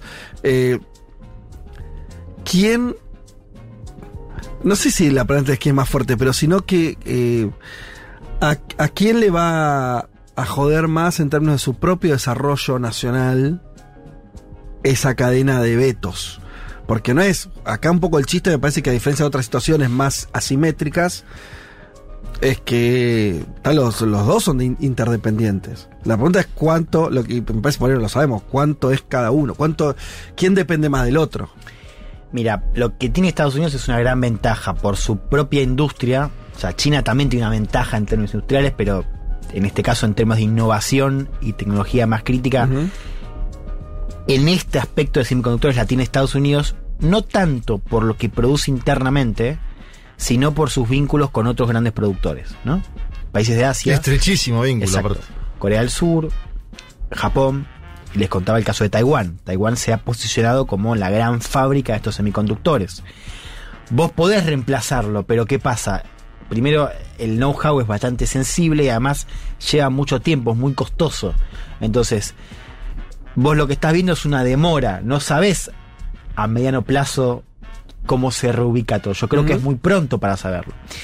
Y esto que les cuento de China es una novedad, porque China sí habíamos visto respuestas por, por ejemplo, cuando fue la guerra de las sanciones, aranceles, China también metía sanciones. Ahora, lo que estás viendo es esto como, si vos me jodés con semiconductores, yo te jodo con un mineral que sirve. Esto es nuevo. O sea, Claro. no sabemos hacia dónde va. Sí te digo, Estados Unidos tiene una ventaja en términos de producción, no tanto por lo que es hacia adentro, sino por sus vínculos con otros países. Que les puedo decir, cerrame el grifo y se Mm. lo cierran. En ese sentido, Estados Unidos está mejor posicionado. Ahora, Sí. China ya lo que, lo que dice es, bueno, me lleva más tiempo, pero a la larga te puedo ganar. Claro. E- e- eso estamos viendo, o sea, demora va a haber. Y, sabes lo que me pasa a mí, pero esto es, es más una lectura intuitiva y- no sé, eh, que es, no hay algo del que, porque el que está siendo más eh, propositivo en este bloqueo es Estados Unidos, que es el que empezó a decir, Sí. che, cortemos. No, no es que fueron los chinos que dijeron, cortemos, sino, no, Eh, los chinos responden siempre a, a avanzadas A los norteamericanas. Estados Unidos, sí. hay algo de debilidad ahí, no lo termino, eh, se entiende como, como si tu carrera es que el otro no avance tan rápido, no parece Sí. ser la situación de fortaleza absoluta al menos, ¿no? Como si toda tu estrategia está en que el otro no avance, que es muy distinto a, me parece lo que pasaba, por ejemplo, en los términos de la Guerra Fría, donde, además de que Estados Unidos nunca había perdido la posición por lejos de preeminencia económica, era Estados Unidos siempre arrastrando a la Unión Soviética, ¿no? De pronto eh, lo llevaba de pronto a invertir en cosas que la Unión Soviética no le interesaba, a priori. O sea, había, había una cuestión más, este, lo veo acá más. Era más de distracción en ese caso, No, si vos, Sí. Y que de torpedear crecimiento. Claro, porque no es que era una como no es que viste la Unión Soviética por lo menos después de la década del 50 ya era una economía que empieza a estar Sí, muy estancada. hay- hay, creo dos diferencias clave para ver lo que estamos viendo, para ver lo que estamos charlando hoy. Lo, lo primero es que esa competencia, o sea, en la Guerra Fría vos tenías dos, dos bloques que no se cruzaban entre sí. Ya estaba, estaba el desacople. Sí, en un desacople va, va más claro. O sea, Rusia, la Unión Soviética tenía su, su esfera, digamos, su propia, su, su propio sistema de vínculos comerciales, económicos, estratégicos, y Estados Unidos Occidente tenía el propio. El Comecom se llamaba. ¿Cuál es la gran diferencia Eso con sí. este momento? Que son dos bloques que no solamente comercian mucho, sino que la economía global se formó en base a ese vínculo. Por eso es tan sensible esto. Ucrania. ¿Qué nos dice la guerra en Ucrania? ¿Qué costos esa Eu- Europa ahora está pagando los costos de la inter- interdependencia con Rusia? Además ahí había otro otro tema que ya sirve para mm, Estados Unidos y China, que es la lógica detrás de esa interdependencia en Europa era si comercian no se pelean, digamos, si se si ¿Por qué Rusia arriesgaría su fuente de energía? Bueno, eso se fue por los aires. Europa está pagando esos costos ahora. Y estamos hablando de Rusia, que es un país que en términos comerciales y económicos es chico al lado de China. Media- claro, sí, igual- Sí, sí, al lado de China, digo. Sí, de Es- segundo orden. eh, En términos de energía es importante, pero digamos, en términos de, e- económicos, de estructura, es nada al lado de China. Eso te muestra que la idea de hacerlo con China es imposible. ¿no? Entonces ahí tienes una diferencia. Los dos bloques es, es muy costoso separar. Es, es esa copla más imposible ahora. También, aunque vos lo hagas en áreas muy pequeñas, como te decía ahora, es muy sui generis, no sabes cómo se va a hacer porque realmente nunca es inédito. Eh, y uno entiende, es muy costoso y hay que ver también si es viable, ¿no? O, o qué efecto genera. Lo segundo, que ahí apoya la otra tesis, es la segunda diferencia, si uno compara con Guerra Fría, digamos, la de entonces con si querés la de ahora, es que la capacidad de China es mucho mayor Claro. en términos de todo, de provisión de bienes públicos a nivel global y también en materia tecnológica, digamos. No se compara, o es mucho mayor. Entonces, eso también hace que esta pregunta sea difícil de responder. La otra gran pregunta, también hay algo, yo pensaba cuando hacía la columna, eh, cómo va cambiando el tema, ¿no? Porque, ¿se acuerdan? Esto de la, de la globalización con la pandemia fue el fin de la globalización. Y ahora, no, bueno, fin de la hiperglobalización. Y cuando hablamos de 5G en ese momento, yo me acuerdo que, de hecho, escribía sobre el tema, era como la gran batalla es 5G. Sí. Y ahora, no, bueno, y ahora es la gran batalla son los chips. Y ahora Y después va a ser artificial. claro. Entonces también uno percibe cómo eso se va moviendo, ¿no? En los años. Ahora, yo creo que hay una gran pregunta que sí sigue, y esto va más allá de la coyuntura. En este caso, digamos, lo planteo con la línea oficial de Estados Unidos, que por cierto es bipartidaria, digamos. No hay en ese sentido Diferencias. diferencias ideológicas o partidarias, que es cuánto se puede separar esto de la seguridad crítica con los otros aspectos de la agenda. Porque ahí, digamos, te entra lo que es comercio a nivel general, digamos, fuera de la cuestión más crítica, pero también cultura y también medio ambiente. Que eso es el, digamos, Estados Unidos y China son los dos grandes emisores. Vos no podés resolver. Incumplidores, además, E totales. incumplidores. Vos no podés resolver la crisis climática si no se sientan ellos dos. Sí. Estados Unidos tiene puesto una suerte de canciller para el clima que se llama John Kerry. A, a Kerry lo mandan a negociar y decir, bueno, vos andá y, y vos resolvelo. Y claro, lo que pasa, y que lo dice China, es, mira, vos no me podés pedir que yo me siente a negociar cambio climático cuando me estás jodiendo a nivel... Claro. Hay algo que nos cierra. Entonces, esa es una pregunta muy contemporánea. Tienen que destrabar los, los, eh, los líderes del Ejecutivo en ese caso. Claro. Digo, otra noticia es que Yellen no se juntó con Xi Jinping, ¿no? Se juntó con el primer ministro, Li Qiang. Claro, que se juntó con Xi. Jinping fue Blinken. Bueno, por eso. Ahí hay una decisión también de China de decir, bueno, vos te vas a juntar con el segundo de la esfera gubernamental de mi país, ¿no? Como, no, no menospreciando el vínculo ni nada por el estilo, pero Xi Jinping recibió a Xiomara Castro, a Lula da Silva, por algo no se juntó con Yellen. Claro, exacto. Eh, sí, a ver, entonces vuelvo, digo, ¿cuál es, ¿cuál es el...? Es difícil pensar en esos puntos de acuerdo cuando hay Tantas mesas, desacuerdo. tantas mesas, sí. Claro, eh, y digo medio ambiente porque es un tema súper importante, ¿no? En esa relación bilateral. Después está la, la cuestión cultural, yo lo pensaba, digamos, ¿no? Vos ves que en términos de intercambio, estudiantes chinos había un montón en Estados Unidos, ¿no? Y ahora hay cada vez menos. Y claro, vos cuando empezás a ver a los estudiantes como posibles espías, ahí ya ya un fuiste. problema, digamos. Lo Ya mismo está. con los periodistas, digamos. Entonces, es difícil gestionar esos vínculos, eh, o ese vínculo, mejor dicho, con estas agendas, digamos, tan críticas a nivel de seguridad, eh, con el desacople que parece algo imposible, pero que en la práctica hay cada vez más desconfianza, con lo cual alejamiento tenés. Bueno, los efectos de eso los vamos a ver ahora. Eh, por lo pronto, lo que sí estamos viendo, que creo que es importante para el otro terreno, que es el terreno militar, bélico, ¿no? Hablamos de Taiwán, hablamos del Mar del Sur de China, es que estás teniendo más contactos, digamos. Es bueno, evitemos la, evitemos el- la guerra, evitemos, digamos, la, la ¿qué- escalada. sí, que ese parece ser el, el- en los que por ahora están de acuerdo. Claro. O sea, porque en todo el resto no están de acuerdo.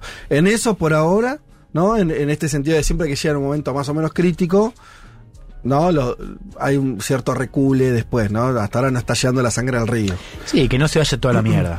Y si llega a ganar Donald Trump, por ejemplo, no puede correr un poco de riesgo toda esta diplomacia. Pero sí, es- la pregunta es perfecta, digo, recontra válida, ¿no? Ahí, no sé, Juan, yo lo que veo es que tampoco tenés exactamente claro hacia dónde iría alguien como Trump en ese sentido, porque no, o sea, vos te empezás a decir, ah, va a ser mucho peor porque, no sé.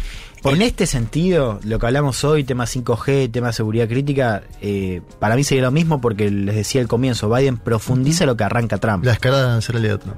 Trump lo que dice, yo los puedo sentar en una mesa. Sí. Y los senté y me sacaron, porque se estaba por firmar la segunda parte del acuerdo comercial, bueno, firmado acá, ¿se acuerdan? O. Con el digamos, G20. Claro. Eh, ahora, en términos de la avanzada de esta que les cuento, de la, cuestión de seguridad, ahí uno, por lo que sabe de los últimos cuatro años de Trump, sería una continuidad. Lo que sí habría una diferencia es en la política exterior respecto a eso, pensando en eh, Europa. Hay una diferencia muy clave en torno a. O sea, no hay una diferencia en términos de objetivo y de prioridad de política exterior. Hay una diferencia en los modos. Así como Trump buscó algo más unilateral, Biden está haciendo algo más multilateral con Rusia como un elemento. Entonces, si vos me preguntas a mí cuál, dónde va a estar el principal cambio de un de una política exterior de Trump, no tanto en estas cosas con China, más bien en la guerra en Ucrania y eh, el apoyo a la OTAN y Europa. ¿Se entiende? O sea, Biden buscó algo en términos de política exterior más, más ambicioso, ¿no? En la lucha contra China metió a Europa, digamos, y metió ahí a Rusia.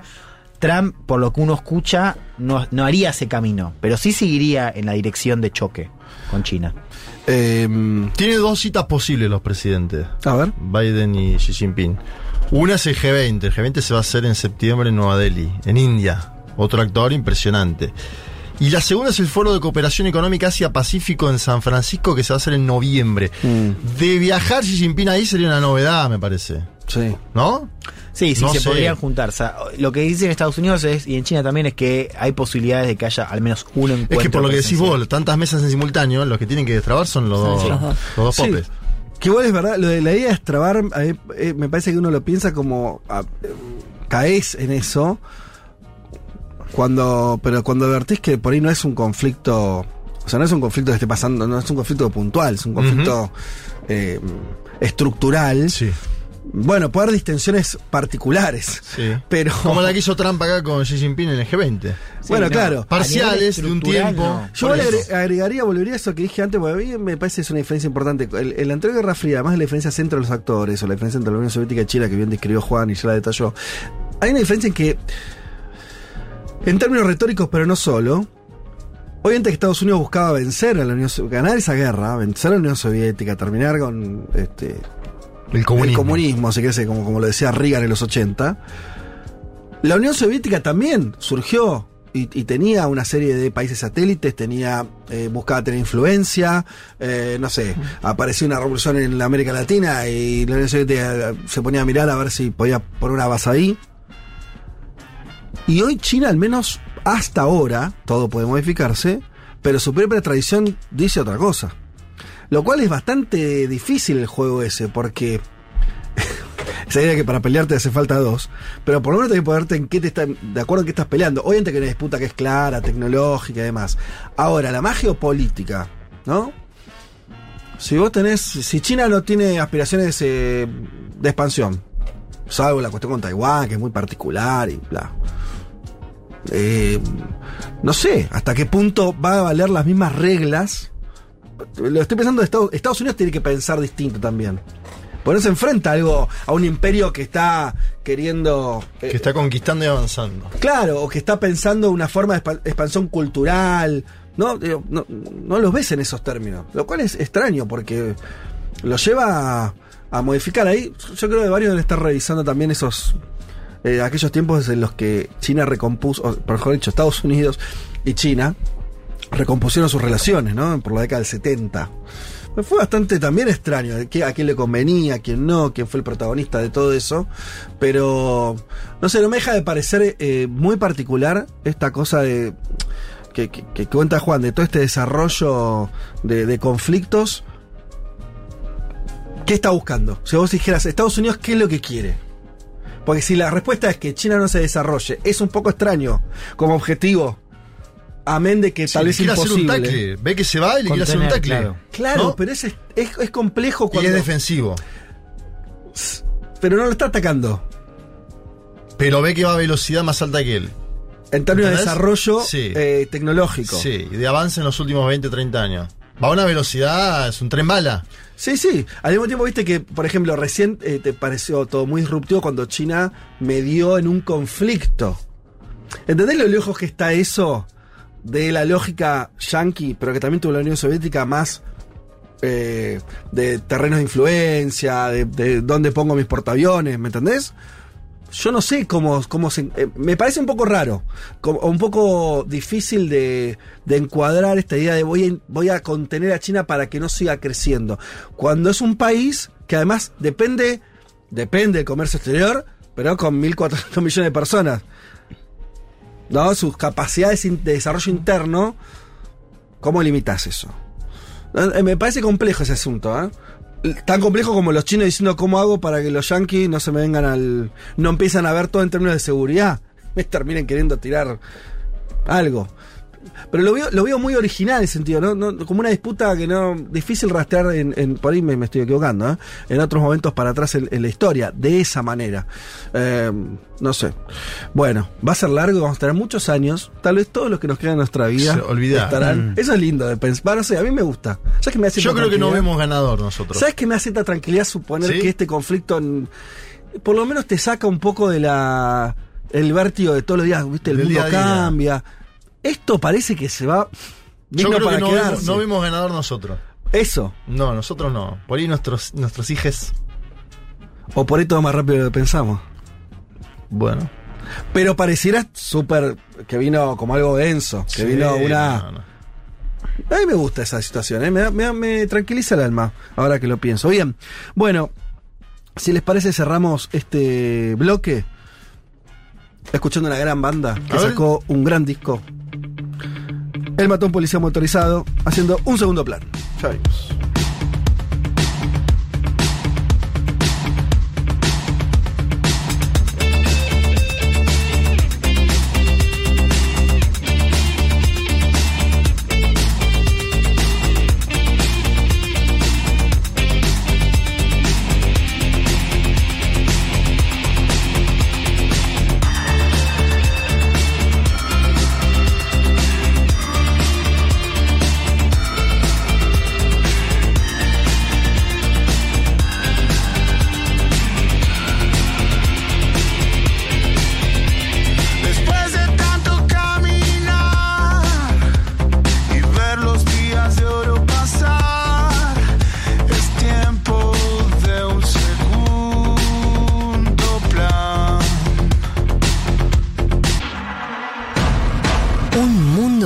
Sensaciones. Un mundo de sensaciones. El programa que no puede escuchar el Pepe Mujica porque siempre lo interrumpen con alguna visita en su chakra. Futurock FM.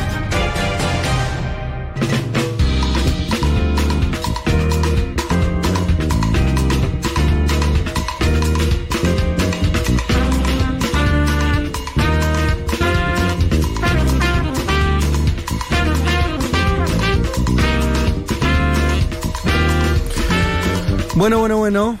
En fin. Bueno, Bueno, arranquemos, si les parece, Dale, con la columna Mundo Expandido. Efectivamente, vamos a llegar a Twitter, vamos a llegar a, a la nueva aplicación de Zuckerberg, pero antes quería comentar algunas noticias de este último tiempo que tienen que ver con los medios tradicionales y cómo cambian o algunos dejan de existir, porque se sumaron algunas noticias en este sentido. Por un lado, que el diario más antiguo del mundo, un diario austríaco que se llama Wiener Zeitung, deja de aparecer de manera impresa. Un diario que estaba saliendo todos los días desde agosto de 1703, eh, con una tirada de 24.000 ejemplares, y que era un diario que primero, bueno, imagínense, en el año 1700 eh, tenía que ver con información de la nobleza, nac- nacimientos, eh, defunciones, información internacional, se había convertido en un organismo oficial con una línea editorial independiente, pero que por una nueva ley que regula la publicidad de esos, de- digamos, oficial de esos medios, pierde 18 millones de euros de financiamiento y Epa. decide dejar de salir. No, bueno, ahí es- ese es el primer caso que, que ¿Pero me por qué los? No entendí. Eh, porque se hizo una nueva ley que suprime la tasa de publicación de los anuncios en esos, en Ah. esos medios. O sea que deja de tener eh, posibilidad de ser anunciado ahí, eh, entonces deja de cobrar por eso y bueno, despiden a 63 personas y cierran esta fase de la historia convirtiéndose a, a su versión online. Las, el segundo anuncio, la segunda noticia de estos últimos días tiene que ver con la emblemática revista National Geographic, que también cierra una etapa porque anunciaron en su sede en Washington que a partir de 2024 deja de salir esta revista. Es una revista muy emblemática Sí. que llegó a tener 12 millones de suscriptores en Estados Unidos y algunos millones más fuera de- del país y que ahora últimamente tenía 1,8 millones de suscriptores. Tampoco es que les estaba yendo tan mal. 1.8 millones de suscriptores y la dejan, la dejan Y, de hacer. y la dejan de hacer y, y sobre todo echaron ya e- echaron a los redactores. O sea, Mm. van a seguir haciendo notas online, cerraron también la parte de audio de, de la revista y lo que sí van a hacer es que los editores o que algunos freelancers redacten, pero no van a tener una planta, digamos, como medio. Pero además van a cerrar la edición en papel. Sí, sí, deja de salir en papel. Y aparte, si pensamos un poco en esa revista que fue, digo, todavía se la ve en algunos, en algunos negocios de usados, se venden Sí. la- la- las revistas porque tenían una- un trabajo A veces fotográfico me hiciste acordar los puentes de Madison que el protagonista Exacto. era fotógrafo, de, National National Geographic. Sí, sí. eh, digo, seguía siendo una revista bastante artesanal en el sentido de que muchas de esas notas y esas experiencias fotográficas llevaban meses de Mm, trabajo hasta sí. que salían en las páginas impresas. En este momento National Geographic le pertenece a Disney. De hecho, Mira. está en Disney Plus, Ay, eh, está National Sí. Geographic, Es verdad, los es verdad. documentales Claro, están claro. dentro de Disney, pero así todo se ve que iban a pérdida, Mm. cierran la etapa de, de esta publicación impresa. Y la tercera noticia, así Perdón, del- Ma- sí. Male, ¿puede- podría no ir a pérdida y que al ser parte de un conglomerado mucho más grande, la decisión del borde, qué sé yo, eh, bajar eh, algo que no da tanta ganancia, de que mm, bla, pum, te la tiran a... O sea, lo que digo esto porque a veces se pierde de vista que cierto funcionamiento del capitalismo es anticapitalista. Sí.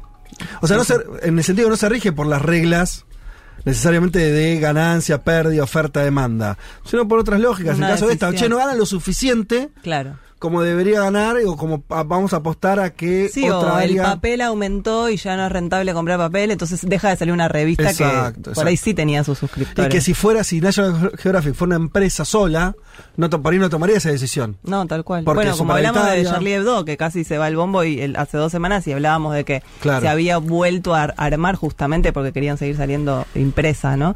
Bueno, el caso de, de National Geographic hay que ver, yo creo que igual ya es una decisión de acá a 2024, no creo que, que cambie o que retrocedan. Eh, y otro caso que me impresionó es el de Vice, que es una revista que ya nació siendo Mm, digital. digital.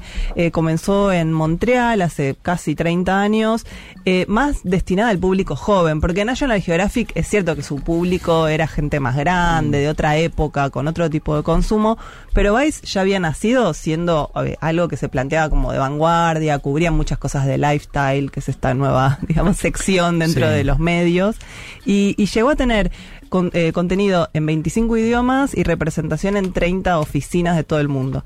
Bueno, cuestión que Vice llegó a, a estar valorada, avaluada en 5.700 millones de dólares Wow, en ¿cuánto? 2017. No imaginé que valía tanto eso. Sí, y se fue a pique justamente con la pérdida de publicidad online. Mm. Dejaron de pautar de- en, en este tipo de, de sitios web. Yo creo que se toda esa publicidad se fue a las redes sociales justamente. Ahora vemos la, la publicaciones en Mm. Sí, redes, están todo sí. el tiempo atravesadas por la publicidad. Y terminaron eh, declarando la quiebra y la acaba de comprar un grupo inversor por 225 millones, que, o sea, en relación a lo que valía en 2017 es casi nada. Bueno, por supuesto quedaron un montón de personas en, en la calle. Está el sitio sigue online, me fijé, pero ya sin actualización. Y salvando las distancias, lo que también sucedió acá es que dejó de salir la revista Viva en Clarín, que salía Sí. desde el 94, y la revista La Nación. Se pusieron de acuerdo La Nación y Clarín y el mismo mes Ah, anunciaron que las dos dejaban de salir. De vuelta, el capitalismo compitiendo sanamente, ¿ves? ¿Ves cómo compiten? Si se ponen de acuerdo con las tapas, no se van a poner de acuerdo en esto. Sí, la ¿no? verdad, la verdad. Pero fue también un poco fuerte. Lo de Vice era muy bueno el material documental que había. Me Sí. acuerdo cuando fue en la Argentina el gobierno de Mauricio Macri, la protesta contra la reforma jubilatoria, muy buen documental. En las movilizaciones en Brasil 2014, un- muy buenos documentales de Vice. Sí, y bueno, sí, sí, todo sí. que. Periodismo terminó un poco parecido a lo que hace Playground ahora también Sí, en España. exacto. Ese tipo de periodismo. Bueno, con esto lo que quería decir es que cierra un medio tradicional como el primer diario austríaco, cierra una revista prestigiosa de ciencia y naturaleza, cierra un medio digital orientado a los jóvenes, porque bueno, hay un declive del periodismo tradicional que se consumía de esa forma y un auge de la información digital. En eso creo que Sí, estamos todas de sí. acuerdo.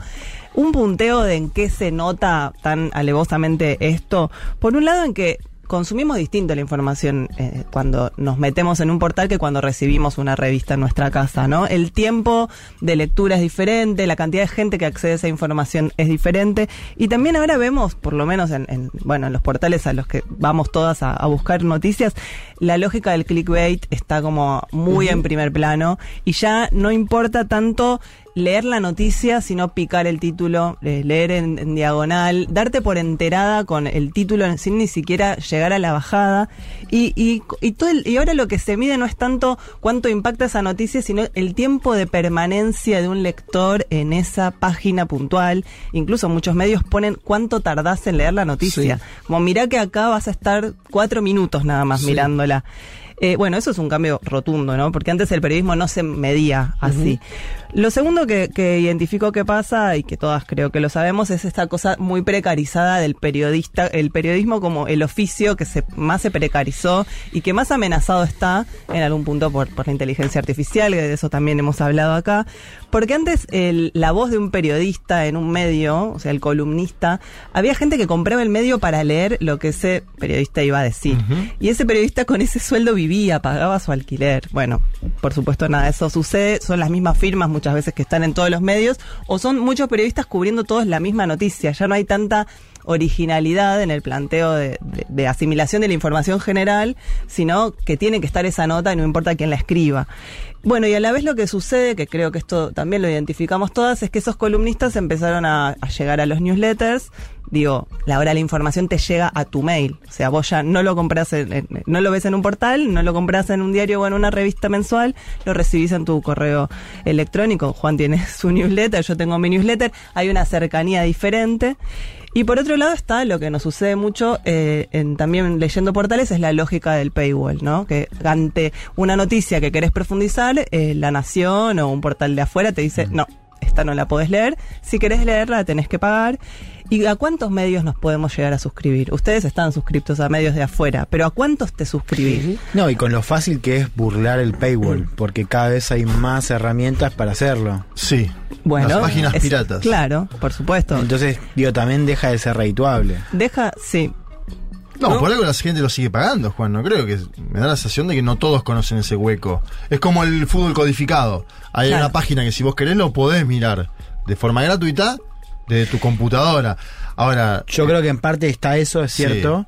Yo creo que lo otro, y que tiene que ver con la, la salida, eh, es con la idea de la pertenencia de generar ese medio. O sea, hay gente que decide pagarlo no solamente por el paywall. Afinidad ideológica. Sí, porque se siente de parte porque quiere colaborar hacia, hacia eso, digamos. Siente un vínculo más Ah. Para mí pasan dos cosas. Lo del paywall de burlar, eh, digo, el paywall es algo que hacemos las personas que estamos mucho en Sí. internet, que somos jóvenes y que estamos dispuestas a googlear hasta encontrar dónde poner el link para leer sin pagar.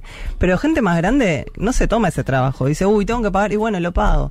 Pero Mm. digo, después también como, como, no sé, alguien que se quiere informar, quiere leer todo el arco ideológico de, de la cobertura de esa noticia. ¿No? ¿Y cómo haces si tenés que pagar en la Tenés que nación? suscribirte a 20. Claro, ¿no? Es como la plataforma, ¿no? Por eso, entonces ponele que elegiste, suscribís a dos y listo, todo lo demás te lo quedas sin mirar. Entonces, ¿a dónde vamos a ver las noticias? A las redes sociales y acá quería llegar un poco a Twitter, que es ese consumo de información y, y desinformación sin jerarquizar muchas veces, en donde tenemos al periodista, tenemos al político de manera directa o a sus community managers que se- a veces se mandan sus, sus cagadas también. Pero digo, Twitter tiene esa cosa muy directa de, bueno, voy a la fuente y, y digo, ahí se lanzan campañas políticas, se analizan resultados.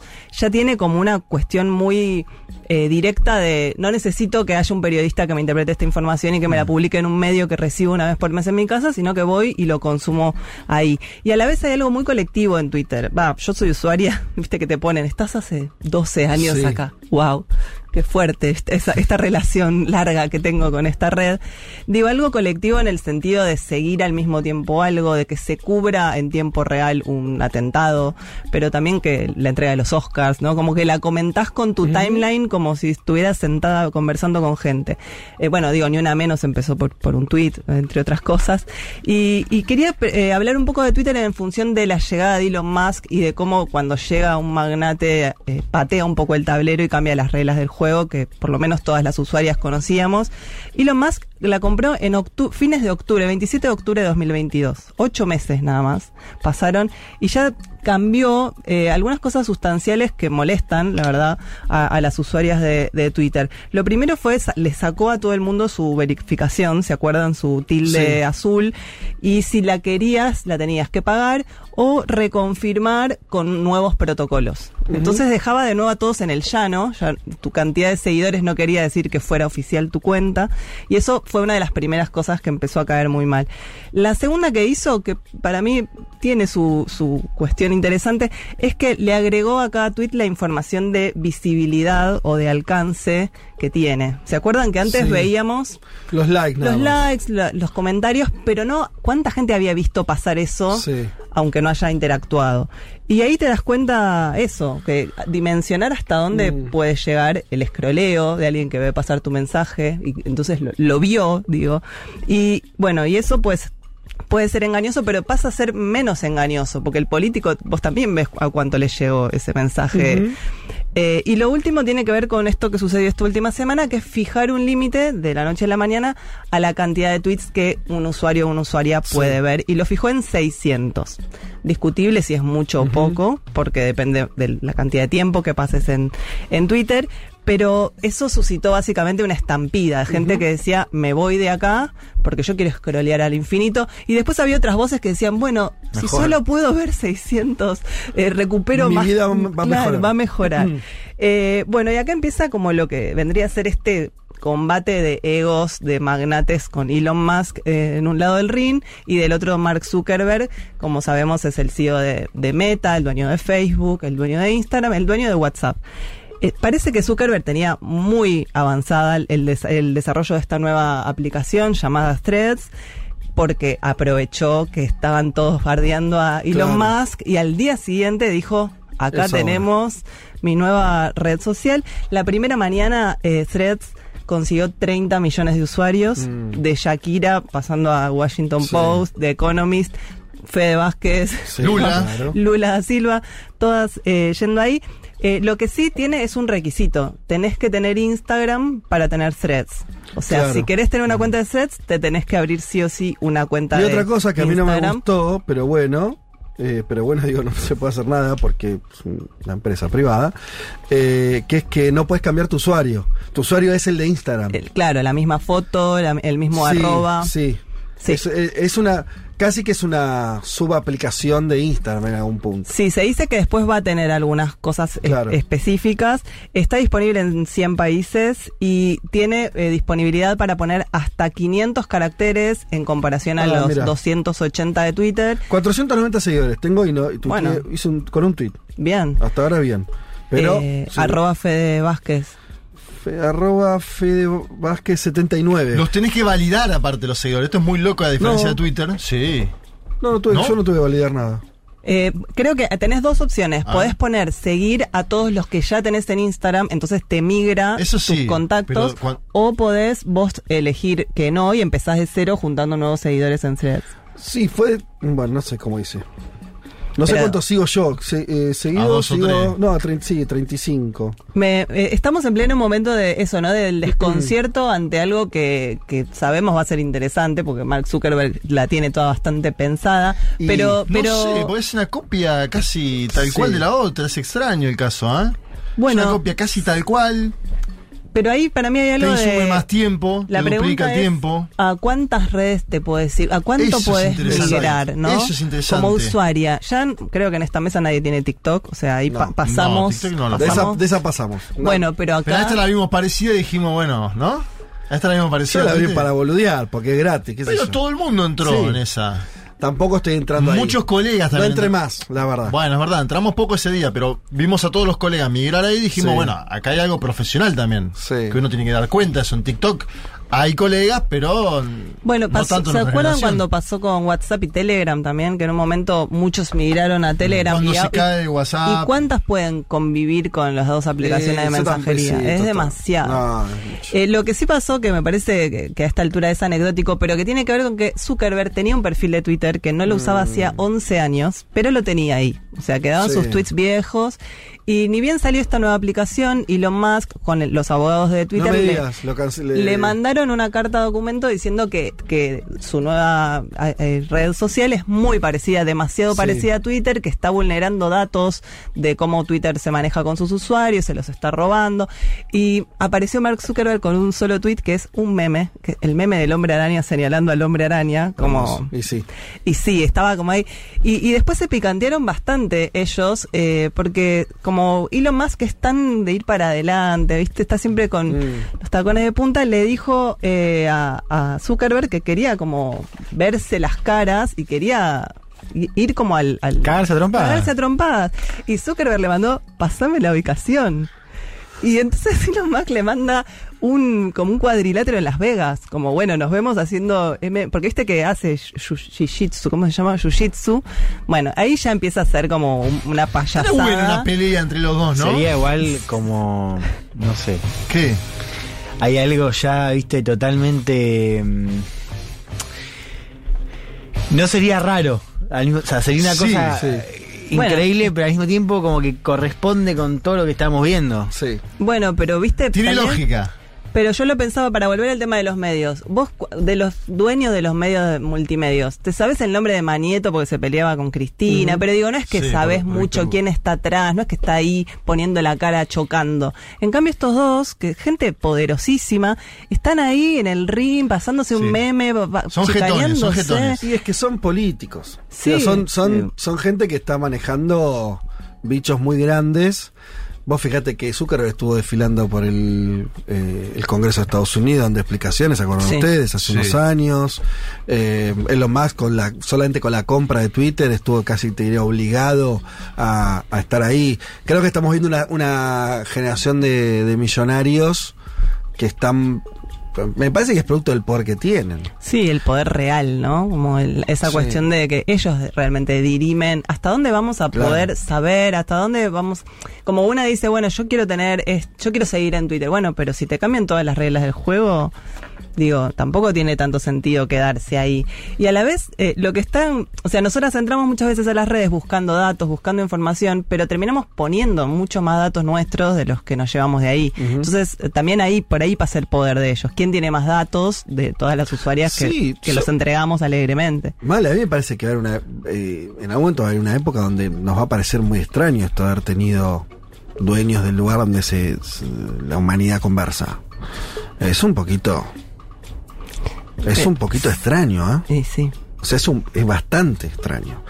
Porque no hay que hacer la analogía con un canal de televisión. Es como estos tipos son los dueños de. eh, del espacio. eh, de lo que antes era el, el espacio. ¿Cómo se llama? Este. No me sale la palabra. El electromagnético, ¿cómo se llama? El espacio, por el de va la sonda de televisión. Claro. Claro. No es que son Los los dueños del canal. No, no, no. La analogía no es esa, la analogía es son dueños de la estructura que permite que existan medios. Es una locura que eso no sea público. Público de los estados, no sé. Digo, por- no- digo es una locura porque hay, mucho- hay cosas que sí son así todavía. Nadie piensa que, qué sé yo, este, que, que los sistemas de comunicación eh, pueden ser privados en, en ese plano. Pero hay- a mí me parece muy extraño, sobre todo porque son monopólicos, porque por esto decimos, Sí. ¿cuántos Twitter puede haber? Y no, uno, la verdad. Sí. Bueno, puede Sí, estar hay, otro- hay otro dos me- o tres más que no funcionaron, más Claro, donde es pero, uno. pero un Discord. dirigente político quiere. Un dirigente político presenta su, una declaración, la sube a Twitter.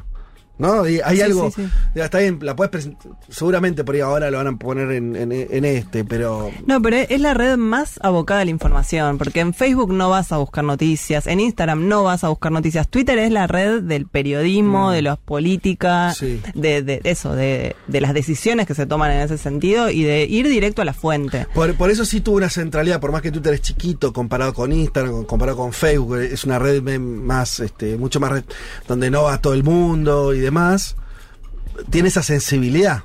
Sí, no va todo el mundo y está muy codificada, ¿no? Hay códigos de Twitter que solo entendemos las personas que estamos Mm. en Twitter. Y no, y yo pensaba también con todo esto que hay gente que se queda fuera de, de este debate, porque no tiene Twitter, nunca tuvo Twitter. Pero en la medida en que sigan saliendo aplicaciones y redes sociales y una siga quedándose afuera, o la, la gente que no quiere saber nada con la inteligencia artificial, te vas como apartando, te vas como aislando también. Yo siento que se está dando mucho debate acá, en función de eso, de, de la pasa- libertad de información, de la libertad de no expresión. pero se está dando el debate. No deba- todavía no se está dando ningún debate. Bueno, solo, ya- que, solo que los caprichos de estos muchachos. Bueno, ¿Qué- cuál justamente, que es, no, que es, eso te genere ganas de irte de una red social, por ejemplo, de quedarte sin saber nada de lo que sucede ahí porque no estás a- a- dispuesta a, asumir esas reglas del juego que pone este muchacho Elon Musk. por- Claro, para mí asombra todavía que esté la ausencia del debate sobre eso. Me parece, qué sé yo, yo, no, eh, hay algo hay algo raro de estar discutiendo, por ejemplo, esto, las nuevas reglas de Twitter. No, no hay ningún espacio, eh, eh, es la decisión de una persona que es el dueño, decir lo que se le canta al orto. No, y cada vez Ma- más caprichoso, aparte. Bueno, es que es así, eh, por eso eh, eh, eh, es raro eso. En, en algún punto no estamos debatiendo nada, somos solamente No estamos hay viendo ahí, estamos- estamos viendo ahí a ver qué onda, a lo sumo te vas a otra. Estamos migrando, eh, ¿o no? Sí, qué sé Que yo. tratar de mantener las dos, migrás a otra. Hay una, yo creo que ellos juegan con el FOMO, ¿no? Con la, esto de que vos tenés miedo a perderte, estar Lo en que un está lugar. sucediendo. Claro, lo que está sucediendo. Entonces vos la bajás, aceptás. Sí, pero después no podés. No podés contenido. Claro, no llegás. Espectro radioeléctrico, no me salía. la Eh, quería, ¿Qué tal, eh? sí, no, quería terminar con, con esto, que sí eh, hay objetos culturales que están generando la historia de, de, de lo que sucede en redes. Entonces quería comentar muy brevemente eh, dos películas. Bueno, una es de Friend Dispatch, que hablamos con Juan hace poco, que es de Wes Anderson, que re- es una peli muy pintoresca que recupera la historia del New Yorker, sin decir que es el New Yorker, pero que es una película que un poco, con una mirada bastante melancólica, habla de ese viejo periodismo, del periodismo que tardaba meses en sacar una, un perfil, y es muy, es muy bella para, para ver. Pero también una serie que vi en Netflix que cuenta la historia de Spotify, que se llama Playlist, no sé si la vieron, No. tiene seis episodios, y es interesante porque justamente Spotify, por hablar de una red social barra aplicación, no es de Silicon Valley como todas estas otras, sino que es, le inventó un, un flaco, un programador en Suecia, Suecia. Y, y cómo se va metiendo y haciendo acuerdos y va a ir a buscar a las discográficas y va a buscar a los, a los abogados para que negocien con las discográficas. Te va con- contando desde distintos puntos de vista cómo se arma algo que fue un cimbronazo tremendo para la industria discográfica que ya venía en decadencia porque la gente pirateaba y cómo volvieron a establecer ciertos parámetros y acuerdos eh, comerciales con, con la música. Está bastante bien, se llama Playlist, tiene seis episodios y bueno, y una peli más vieja que es justamente Red Social de Aaron Sorkin Sí, claro. con la historia de, de Mark Zuckerberg y como un joven de Harvard que ahora termina siendo un magnate dueño de medios y de... Y un sorete. Y un sorete también, ¿no? Sí.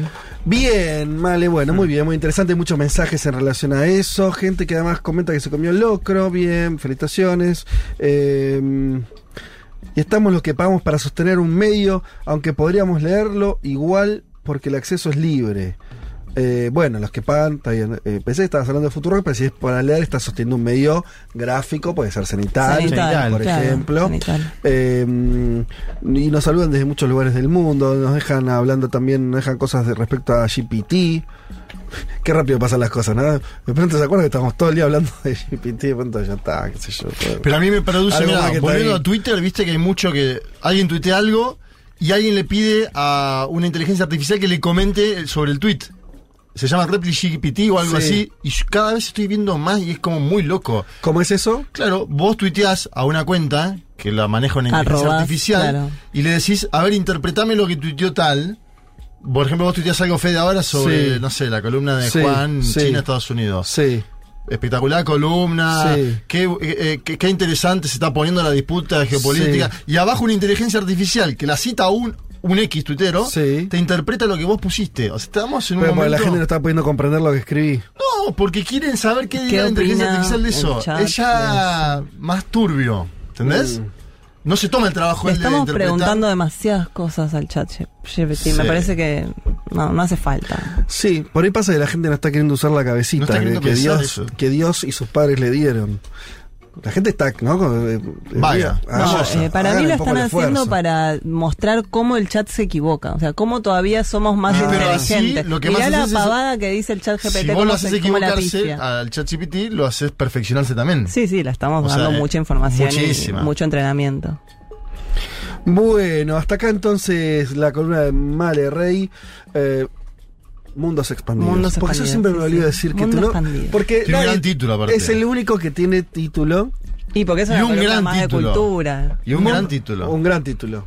Mundos expandidos. Eh, esto fue entonces esta sección de Mala Rey. Ya venimos. Un mundo de sensaciones. Un programa con mucha información, alguna que otra idea y casi nada de redes sociales. Con Federico Vázquez, Futurock FM.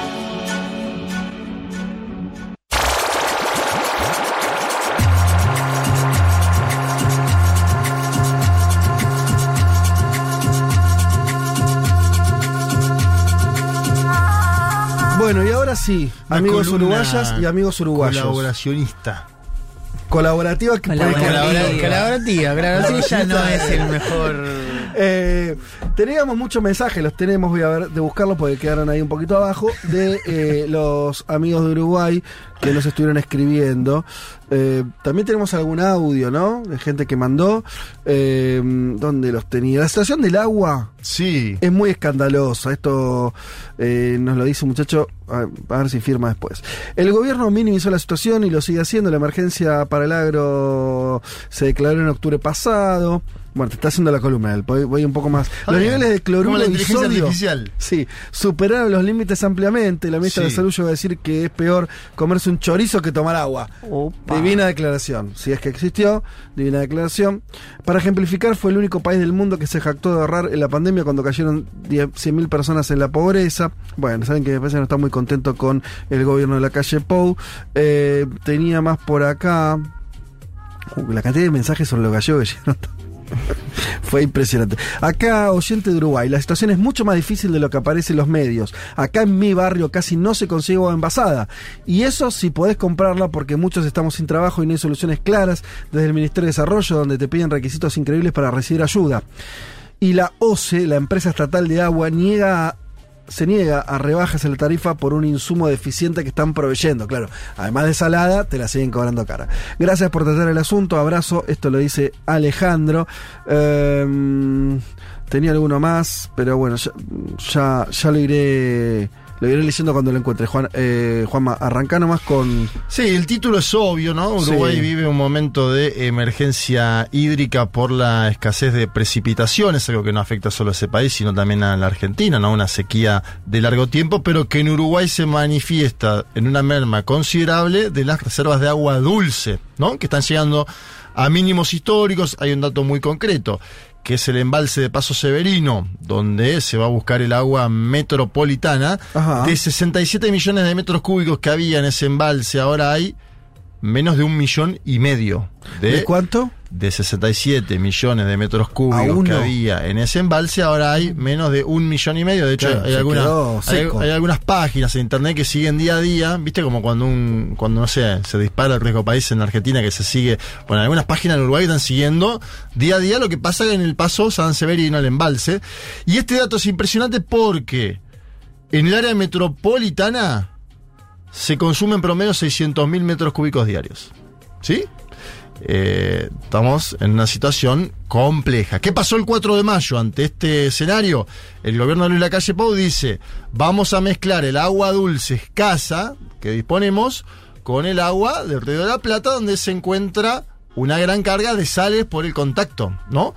Con eh, el océano. Y eso además generó una situación muy compleja que, lo contábamos antes, si el agua tiene bastante sodio, el que se agrega a la mezcla, genera un cambio en la condición del agua. sí. Lo explica, y es el primer audio que traemos, Gerardo Amarilla, que es el subsecretario de Medio Ambiente. Ahora lo escuchamos. Generalmente esta mezcla se da con, con- bajos niveles de, salinidad, pero en esta oportunidad, también por las bajas precipitaciones y por la falta de lluvia, este, hubo que mezclar eh, el agua dulce que venía de la cuenca alta con el agua este, con bastante sodio y salubridad que venía de abajo, y eso generó que hubiera un cambio en las condiciones de agua que, que se le provee a la gente. Bien, ahí tenemos, cambio en condiciones de agua. ¿Qué decide el gobierno de la calle Pau entonces? Exoneración impositiva al agua embotellada. Le saca el IVA. Claro, ¿qué pasó? Viste que ante cada medida de un gobierno en un tema, algunos comerciantes Y sí. se Ah, avivan y antes y además en aumentan. escasez. se avivan y antes aumentan el precio, además en escasez. Y había un dato significativo que leía en el semanario Breche de Uruguay, que es que el costo de agua embotellada necesaria para el hogar hoy en Uruguay es del 6,4% del ingreso de las familias con menores ingresos. Es decir, 6,4 una banda. El agua embotellada. Si vos tenés Claro. que tomar agua embotellada todo el tiempo. Y sí, te salen huevo. Bueno, sale caro. ¿En qué se traduce esto? En una disconformidad con el oficialismo. Indudable, innegable ya a esta altura, por cómo se dio la situación. La consultora Factum, una que en general solemos chequear bastante, dice que el 63%, 6 de cada 10 de las y los uruguayos, desaprueba el accionar del gobierno de la calle Pau en la emergencia hídrica. A lo cual yo le sumaría también un descontento con las administraciones anteriores en este plano Claro, pero no parece tanto. en este plano. 63. Yo te digo, en general. Bueno, vos viste ¿Para que la. quedarte sin agua? la Digo, sí. eh, a lo que vos, Sí, está bien, yendo a lo que vos vas, co- como que por ahí si hay un registro de que por más que este gobierno le estalló el quilombo, por ahí no es solamente este gobierno. La Y falta de obras. y Bueno, sobre esa granada se va a tirar después José Mujica. Claro, Tenemos algún claro. audio. Se va, se va a tirar sobre esa granada Mujica y otro le Sí. dicen pará, no. Bueno. eh, impacta el tema de las pasteras. Esto es interesante porque se da un debate. En Uruguay las fuentes que consulté yo me dicen que son cuencas distintas. Claro. ¿no? Yo en eso quiero ser honesto. Evidentemente igual leí también de algunos analistas que siguen el tema de las pasteras que el consumo de UPM, por ejemplo, de agua es impresionante, ¿sí? Que son 96 millones, Sí. es impresionante diario. La cantidad. La cantidad de agua que insume la pastera UPM, por ejemplo. Sí. Pero me dicen que sale de otras cuencas, que no es la misma cuenca. Sí. Bueno, me dicen, eh, toman agua las pasteras del río Uruguay, Del y río del- Uruguay. y del Negro, son diferentes cuencas. Claro, las pasteras estaban ubicadas eh, eh, ¿no? Sobre el río eh, Uruguay. sobre el río Uruguay, bastante lejos de los, del centro urbano de Montevideo, que entiendo Don- que es donde está Donde cerca. está el problema es Montevideo y Canelones, digamos, todo lo que es la zona no metropolitana. es en todo el Uruguay la falta de agua. Montevideo y Canelones está más fuerte, Claro. obviamente. Eh, Carolina Cosa, la intendenta, dice se está dando la situación en otras alcaldías también. Escuchemos a un maestro llamado Adrián Díaz que comentó cómo es el agua que sale de la. Yo por eso también pedía que manden audios y Este es un maestro Adrián Díaz que comenta cómo es el agua y qué le pasa en su casa porque la señora tiene un problema de salud. A ver. Es horrible, no se puede tomar. Este, así que estamos comprando agua todo el mes, este, más o menos dos o tres bidones cada 15 días, de 6 litros y medio. Mi señora tiene hipertensión, entonces es imposible igualmente que tome el agua por el tema de la sal. Bien, ahí estaba. Eh, la calle Pou, vamos a seguirnos un poco en el presidente de la Nación del Uruguay. Ayer la calle Pou estuvo en la provincia de Mendoza, en la Argentina, viendo un partido de los Pumas. Lo comento porque, digamos, un mandatario ante una crisis singular, bueno, él fue a la cumbre del Mercosur, habló de Venezuela, ayer estuvo viendo el partido de los Pumas eh, en Mendoza, me da la sensación de que, no digo que no le esté prestando atención a la situación, pero intenta mostrarse, ¿no? como con tranquilidad la calle Pou. Pero quiero que escuchemos declaraciones del presidente del Uruguay del día 30 de junio, es decir, hace 10 días atrás, donde él dijo, ¿saben cuál es la solución de fondo, muchachos? Que llueva. La calle Pou. Que más podamos ayudar para que la gente pueda tener agua bebible, lo vamos a hacer. Casi un tercio de los afectados hoy la van a recibir gratis. Los otros dos tercios la van a tener sin impuestos. Ustedes han visto que ha bajado sensiblemente el, el precio del agua. La, la solución de fondo que tiene el Frente Amplio, que tiene el gobierno y que tiene todo el mundo, Es increíble. es que la solución del Frente Amplio, del gobierno, todo el mundo, es que llueva. Mientras tanto, estirar la situación. ¿Usted identifica que hay responsables en todo esto? No, eh, a ver, sí, pero no me parece que sea el momento. A ver, ¿qué gano yo? Con patear la pelota para atrás. No gano nada. Entonces, yo no, me hago responsable, el gobierno se hace responsable de lo que le toca. Y en Una sequía, la más grande de los últimos 70 años, hemos hecho, hemos hecho lo posible para estirar la cantidad de agua bebible y lo que no se pueda, cuando no se puede, vamos a generar de manera gratuita el agua la- para que la gente tenga agua para beber. Bueno, la danza de la lluvia de la calle Pou. Hay que decir que él no quiso meterse atrás, ¿no? Con el tema de las obras, ¿no? Pues En el medio hay un debate sobre una represa puntual Casupá, que el gobierno del Frente Amplio empieza los trámites de impacto, busca la financiación y le deja la carpetita armada, dicen en Uruguay, los colegas a los cuales respeto su fuente, le dejan la carpetita armada a la calle Pou. La calle Pou tenía otra idea, no me voy a meter a explicarla, el proyecto Neptuno, ¿sí? Donde había más involucramiento privado, si querés. Casupá versus Neptuno sería. Por eso dejó por fuera lo de Casupá. El tema es que el propio José Mujica, esta misma semana, yo decía lo de la Granada. Mujica dice. Yo creo que Mujica a veces es como ¿no? la voz institucional del Uruguay. Sí. bueno, él dice. La verdad que. Sí, nos dormimos todos, dice Mujica. Y atención. Pero es que eso parece. Obvio. Claro. Yo, no- yo no sé por qué los políticos escuchar a la calle Pou diciendo, nada, nosotros, yo no te. No, viste que dijo el Frente Amplio. Sí, pero además de, diciendo. además de, meter a todos esta idea de no, nosotros nuestra única responsabilidad es que nos haya tocado esto. Viste que a veces hay políticos, y no el caso de Mujica u otros, son la excepción, que no pueden ni reconocer algo que. mm, como si fuera, estuviera impedido por algún manual de la política decir, y la verdad que no la vimos esta, ¿por qué no la vimos? Nunca faltó tanta agua, la verdad que es un hecho bastante excepcional. Sí, podríamos haber hecho una obra, pero bueno, hacer una obra que sale tanto. Digo, es evidente que nuestros países no son China, o sea, no son países que estén planificados. Se van resolviendo problemas. Eh, atando con alambre, ¿no? Como a medida que te. tuntún.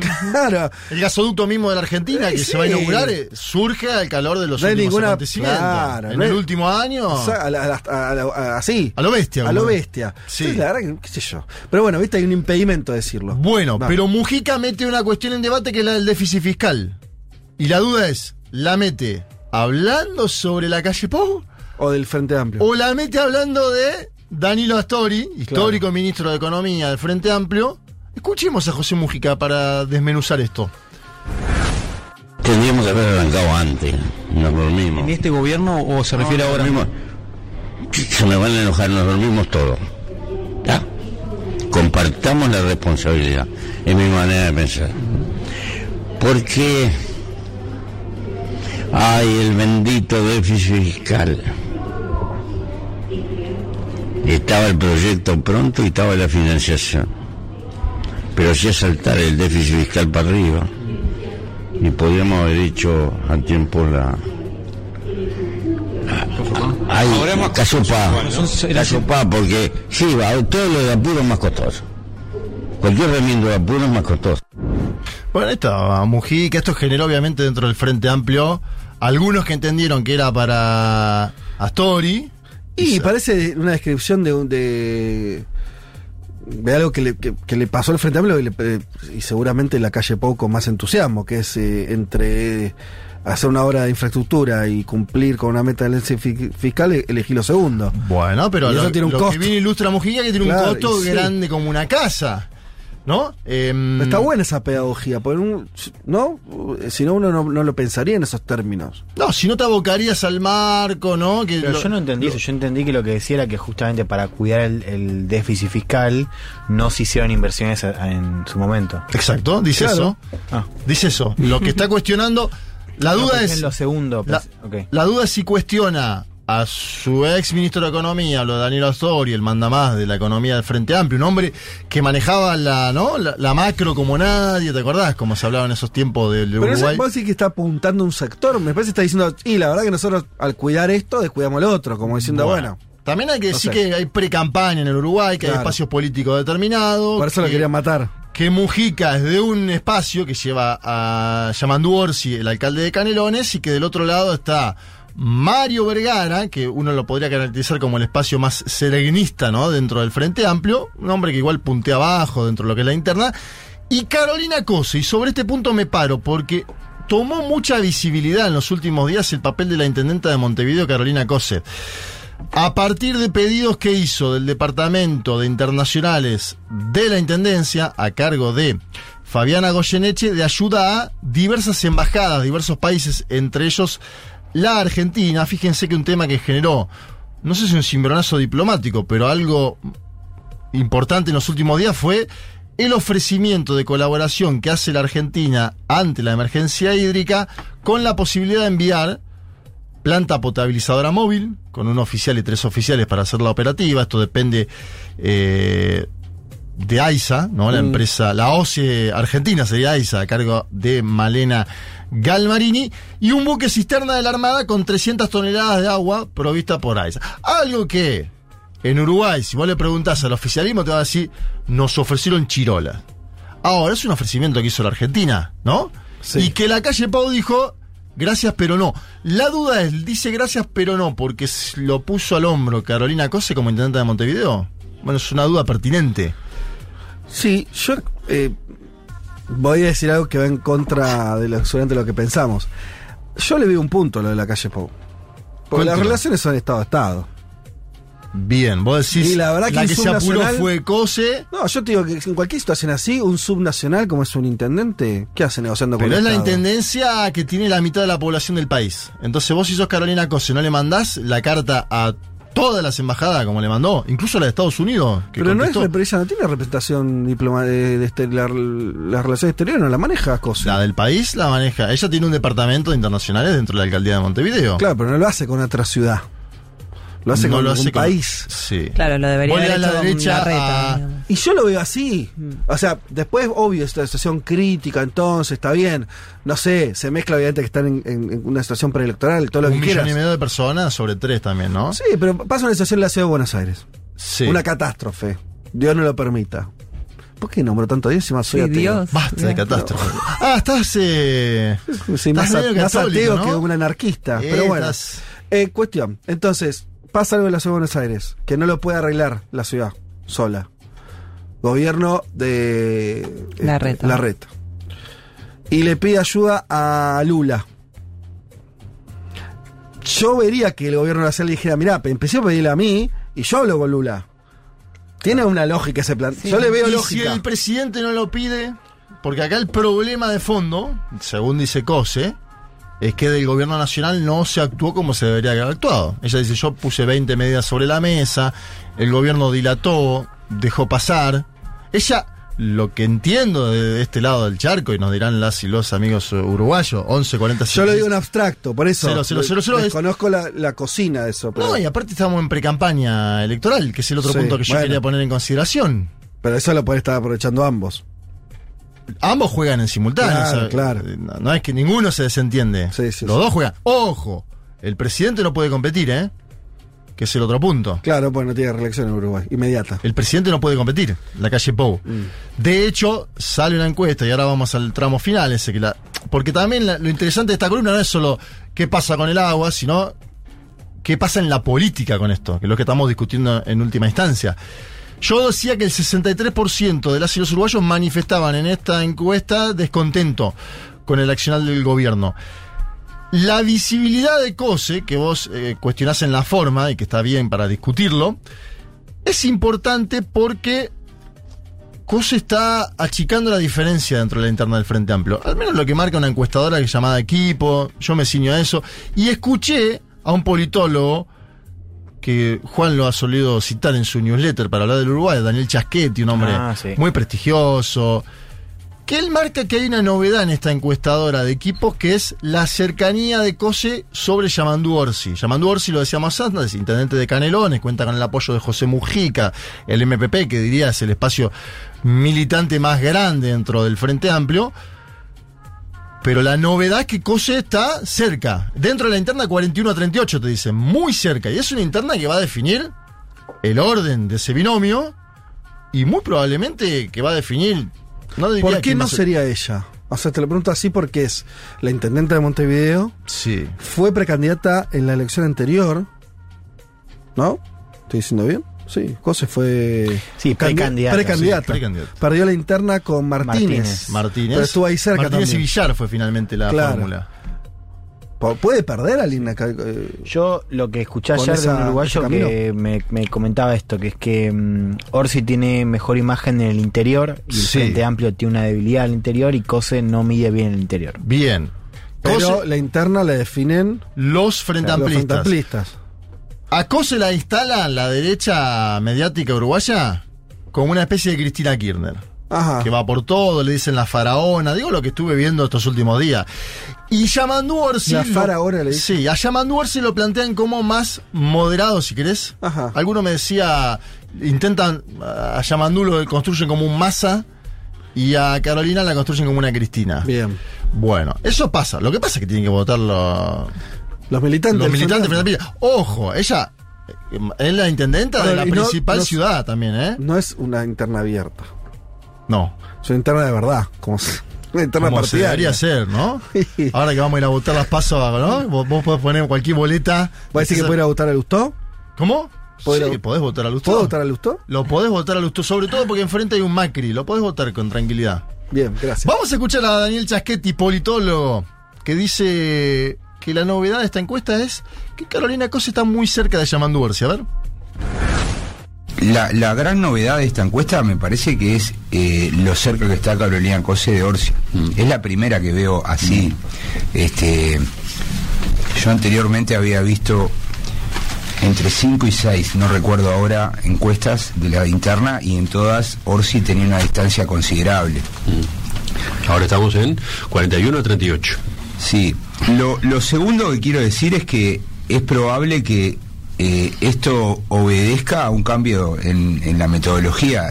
Cuando uno eh, cierra la oferta y, y- le dice al, en- al encuestado, eh, estas son las posibilidades, este, bueno, evidentemente eh, las preferencias se canalizan hacia la, la- la oferta que le estamos brindando. Y me parece bien porque, en definitiva, eh, seguir preguntando preferencias en términos generales, simpatías, no ayuda mucho a conocer qué puede pasar. Eh, de nada nos vale tener en, la grilla a José Mujica, a Julio Sanguinetti, a, a- distintos eh, actores que no van, a, no van a ser candidatos. Entonces, me parece que, que- tal vez eh, este ajuste tenga que ver con una cuestión metodológica. Bueno, ahí explicaba por qué mm, Cose está más cerca de Orsi. Yo diría también que influye, me da la sensación, la visibilidad que ha logrado Cose en esta crisis, ¿no? Teniendo, Claro, claro. teniendo una visibilidad más grande, yendo a los programas, diciendo estos son los puntos que le planteó Montevideo al Ejecutivo, y generando en un sector, yo digo, COSE es eh, una ala izquierda del Frente Amplio, ¿no? Si el Frente Amplio es una cuestión, podríamos Sí. decir, heterogénea, COSE expresa, ¿no? Una ala izquierda de ese Frente Amplio ante un Yamandu Orsi que si bien tiene una fuerza que la de Mujica, es más visto como moderado. Después votará en la interna. Frente Amplista se definirá, habrá que ver cómo es eso. Del otro lado del mostrador, en el Partido Nacional, el que domina con facilidad y claridad, según esta misma encuesta, es Álvaro Delgado, secretario de la presidencia. Acuérdense que no puede ir el presidente de la Nación. ¿Es hombre de la calle Pou? Sí, delfín de la calle Pou, como se Bien. diría, ¿no? Hay que ver, porque como pasa con los delfines, ¿no? E igual sí. es un partido histórico, uno da la sensación de que de ganar Delgado la interna, iremos una competencia muy competitiva. Esto es lo último que digo. Miti miti. Yo digo, 51 a 49 fueron las últimas dos elecciones. Sí, El Frente Amplio es la fuerza más grande por lejos del Uruguay, porque solo el Frente Amplio, que son muchas organizaciones, pero es una fuerza política consolidada, sacó 49. Del otro Mm. lado tenés a Sí, mucha fuerza. Muchos partidos. De hecho, Pero que también ya tiene una- multicolor. ya tuvieron la experiencia de juntarse. Digo, casi que lo puedes ver por ahí no como un partido, pero como una fuerza bastante consolidada, todo ese conjunto de partidos. Sí, la primera vez que gobernaron en coalición. No se fracturaron. No se fracturaron, hubo algún eh, debate interno, pero no se fracturaron. Me da la sensación de que vamos de vuelta a una competición muy pareja, pero que estas cuestiones del día a día, porque también es determinante. Le preguntaba a otro colega, ¿y cómo se soluciona esto ahora?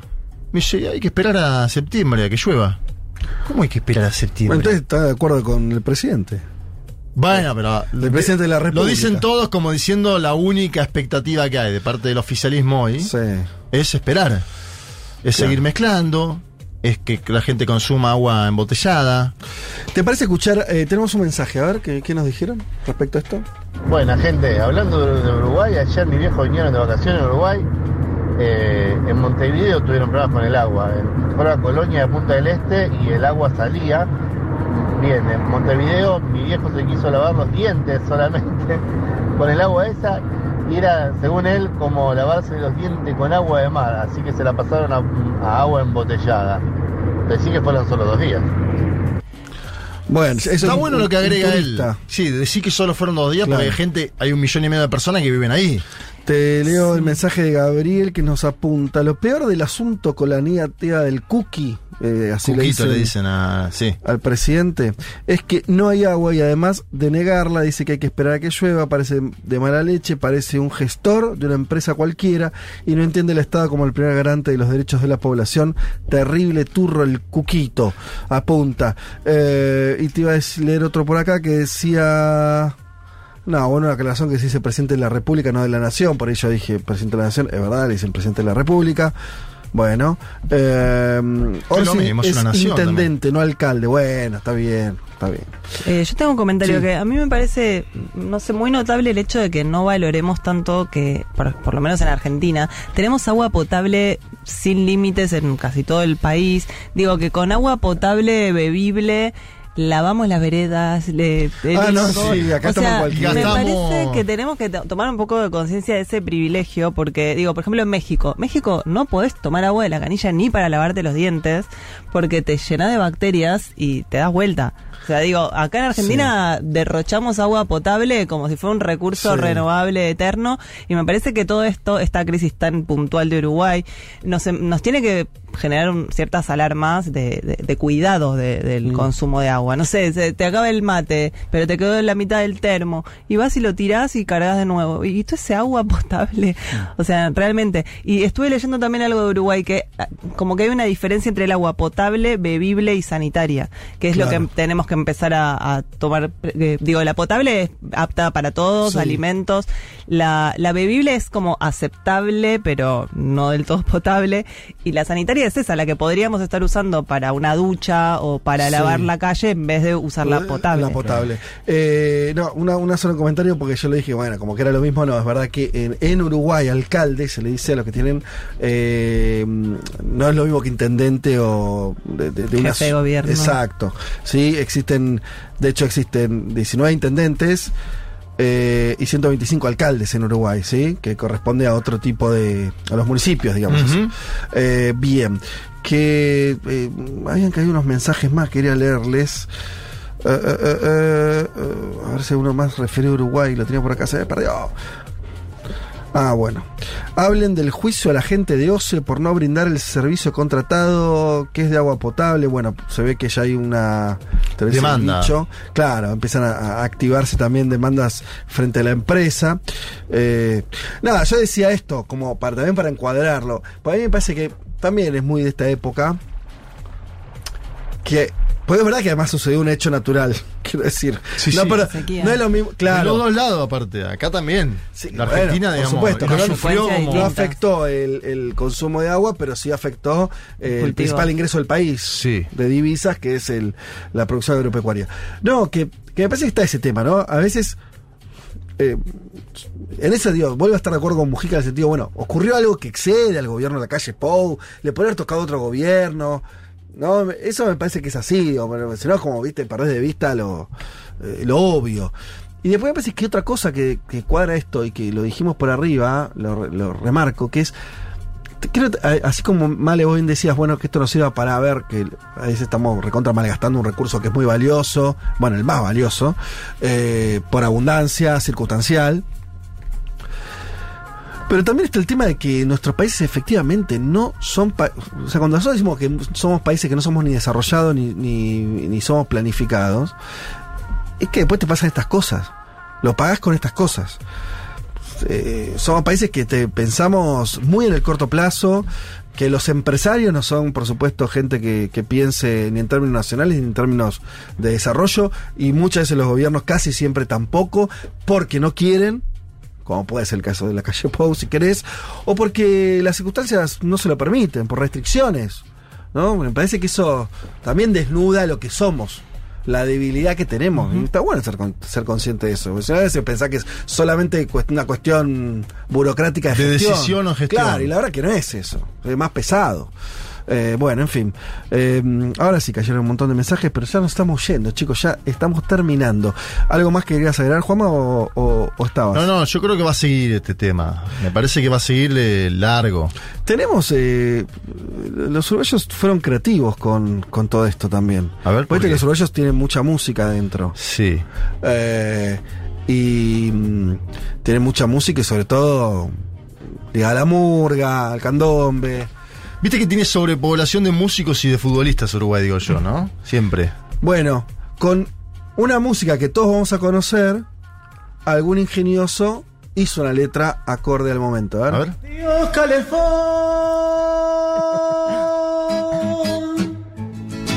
No puedo esconder tus nanas. Adiós calefón las ganas de volverme a bañar, pasarme el jabón, sentir el vapor. Te queda poco por decir antes de partir. Adiós que bajo. Adiós termojón. Chau calentado. En yucas o te llames, no importa cómo lo llames, con enchufe o a gas, no pudieron más, bancarse la sal. La situación los corro yo, nadie lo soy yo, y ahora ya no está. Adiós todo mal, te enciendo otra vez en vano, adiós calefón la mano. De unos cuantos cruel, no les convenció sentarse a pensar. Si todo helado y sucio ven, les parece bien, váyanse a. Bueno, linda, linda la, la, la ocurrencia. Directo a tiranos temblado. Claro. Claro, la versión de Adiós Juventud, ¿no? El famoso tema de Jaime Jaime Ross. Sí. Bueno, si les Que parece. estuvo hace poco en Argentina, además. Eh, así es. Ah, mirá qué tarde se hizo. No Mirá es qué tarde, es temprano. Pero temprano ¿sabes de la tarde del domingo. Voy a cerrar este programa de forma eh, anormal y me voy a tomar un minuto más porque viene muy a cuento. Porque Pablo 30, quien hace la canción del mundo, Sí. La hizo en relación a este tema y me parece que vale la pena que nos extendamos un minuto para hacerlo. Eh, hubo un uruguayo que hace 32 años hizo una canción que refleja el momento que están viendo nuestros amigos uruguayos. Hablamos de Leo Maslía. Leo ¿Lo conocen Maslía, gran, enorme gran compositor. uruguayo. Que tiene una canción que se llama Agua Podrida, justamente. Se presentó Leo Maslía haciendo un poco de historia, nos cuenta Pablo en público por primera vez en el 74 como solista de órgano, eh, interpretando un concierto de Händel. Handel, que, bueno, ustedes saben que, que Maslía es un concertista, es un tipo que toca muy bien el piano a niveles este, así, de poder tocar música clásica y demás. A partir del 78 desarrolla una intensa actividad como autor e intérprete de música popular, haciendo, habiendo se presentado en muchos países de América, Europa y demás. Editó 40 discos, una máquina, y un número similar de libros, entre los que se cuentan novelas, recopilaciones de cuentos, obras de teatro. Sus canciones transitan generalmente, generalmente por el humor absurdo, lo ácido, también tiene muchos temas muy lindos, este eh, tipo de canción, ¿no? Eh, que algunos se inter- reinterpretaron también. Sí, servilletas y viromes, me acuerdo. El propio Jaime lo hizo por ejemplo. en el disco Contraseña. Escribió música para piano, música de cámara, para diferentes grupos de instrumentos, dos conciertos para piano y orquesta, uno para guitarra y cuerdas, uno para vibráfono, dos marimbas y cuerdas, entre otras cosas. Algunas obras sinfónicas como el ballet El Esplendor del 900, también compuso una ópera. Eh, bueno, Eh, en fin, una carrera impresionante. Eh, pero no fue solo un artista con este desarrollo que además hacía canciones en, joda, que también las tiene, hay muchas y muy buenas.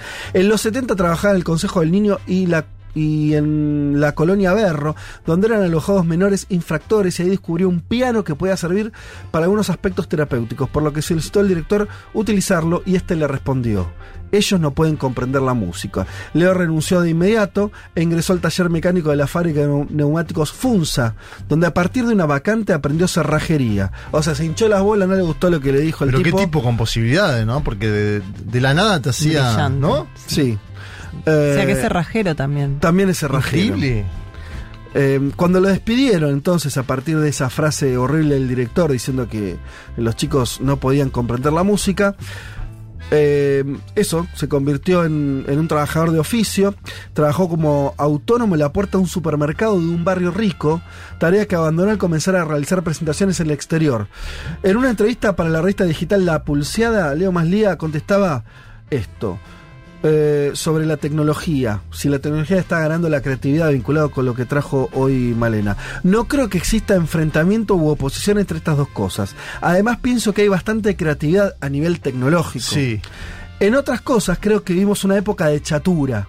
No sé si podrá surgir una nueva sacudida cultural como las que se dieron a comienzos del siglo XX y en los años 60, pero hace muchísima falta. Sí. Vamos a escuchar entonces, dedicado a todos y a todas, eh, las uruguayas y los uruguayos que nos escuchan, que la que están pasando mal con el agua y están teniendo que comprar los bidones y el mate les sale salado. Y encima Twitter Argentina hace memes, ¿no? Eso.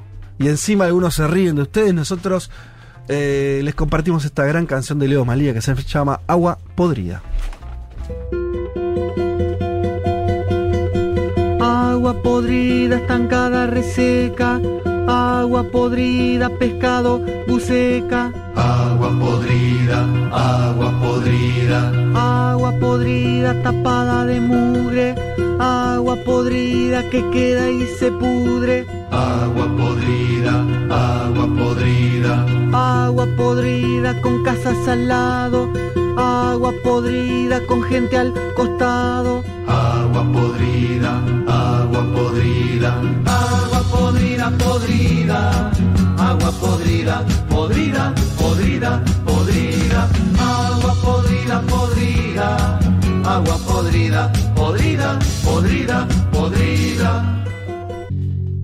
Un mundo de sensaciones. Una solución argentina para los problemas del mundo. Futurock FM.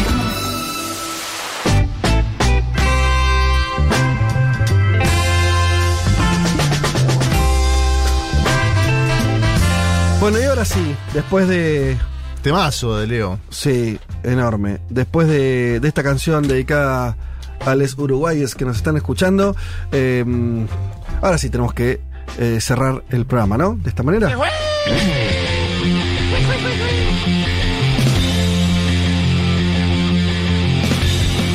Eh, señoras y señores, eh, muchas tardes y buenas gracias.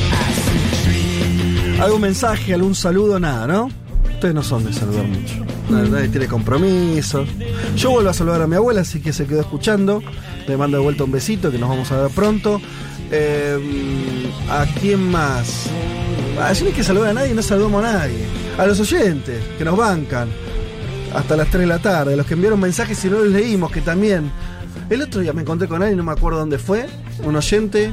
Me dice, no, yo siempre escribo en Nueva Tele y nunca, nunca me leen. Y uno piensa erróneamente que si escribís tres, cuatro veces te toca alguna vez. Y hay gente, a eso va- voy a dedicarle este programa. A aquellos que escribieron domingo a domingo y todavía no los leímos. Sepan nada más que es imposible leer todos los mensajes. No es que hacemos una gran selección, sino que vamos ahí scrolleando y leyendo lo que se puede, tratando de vincularlo con algún tema que estamos hablando, eh, como fue el caso hoy de- del agua en Uruguay.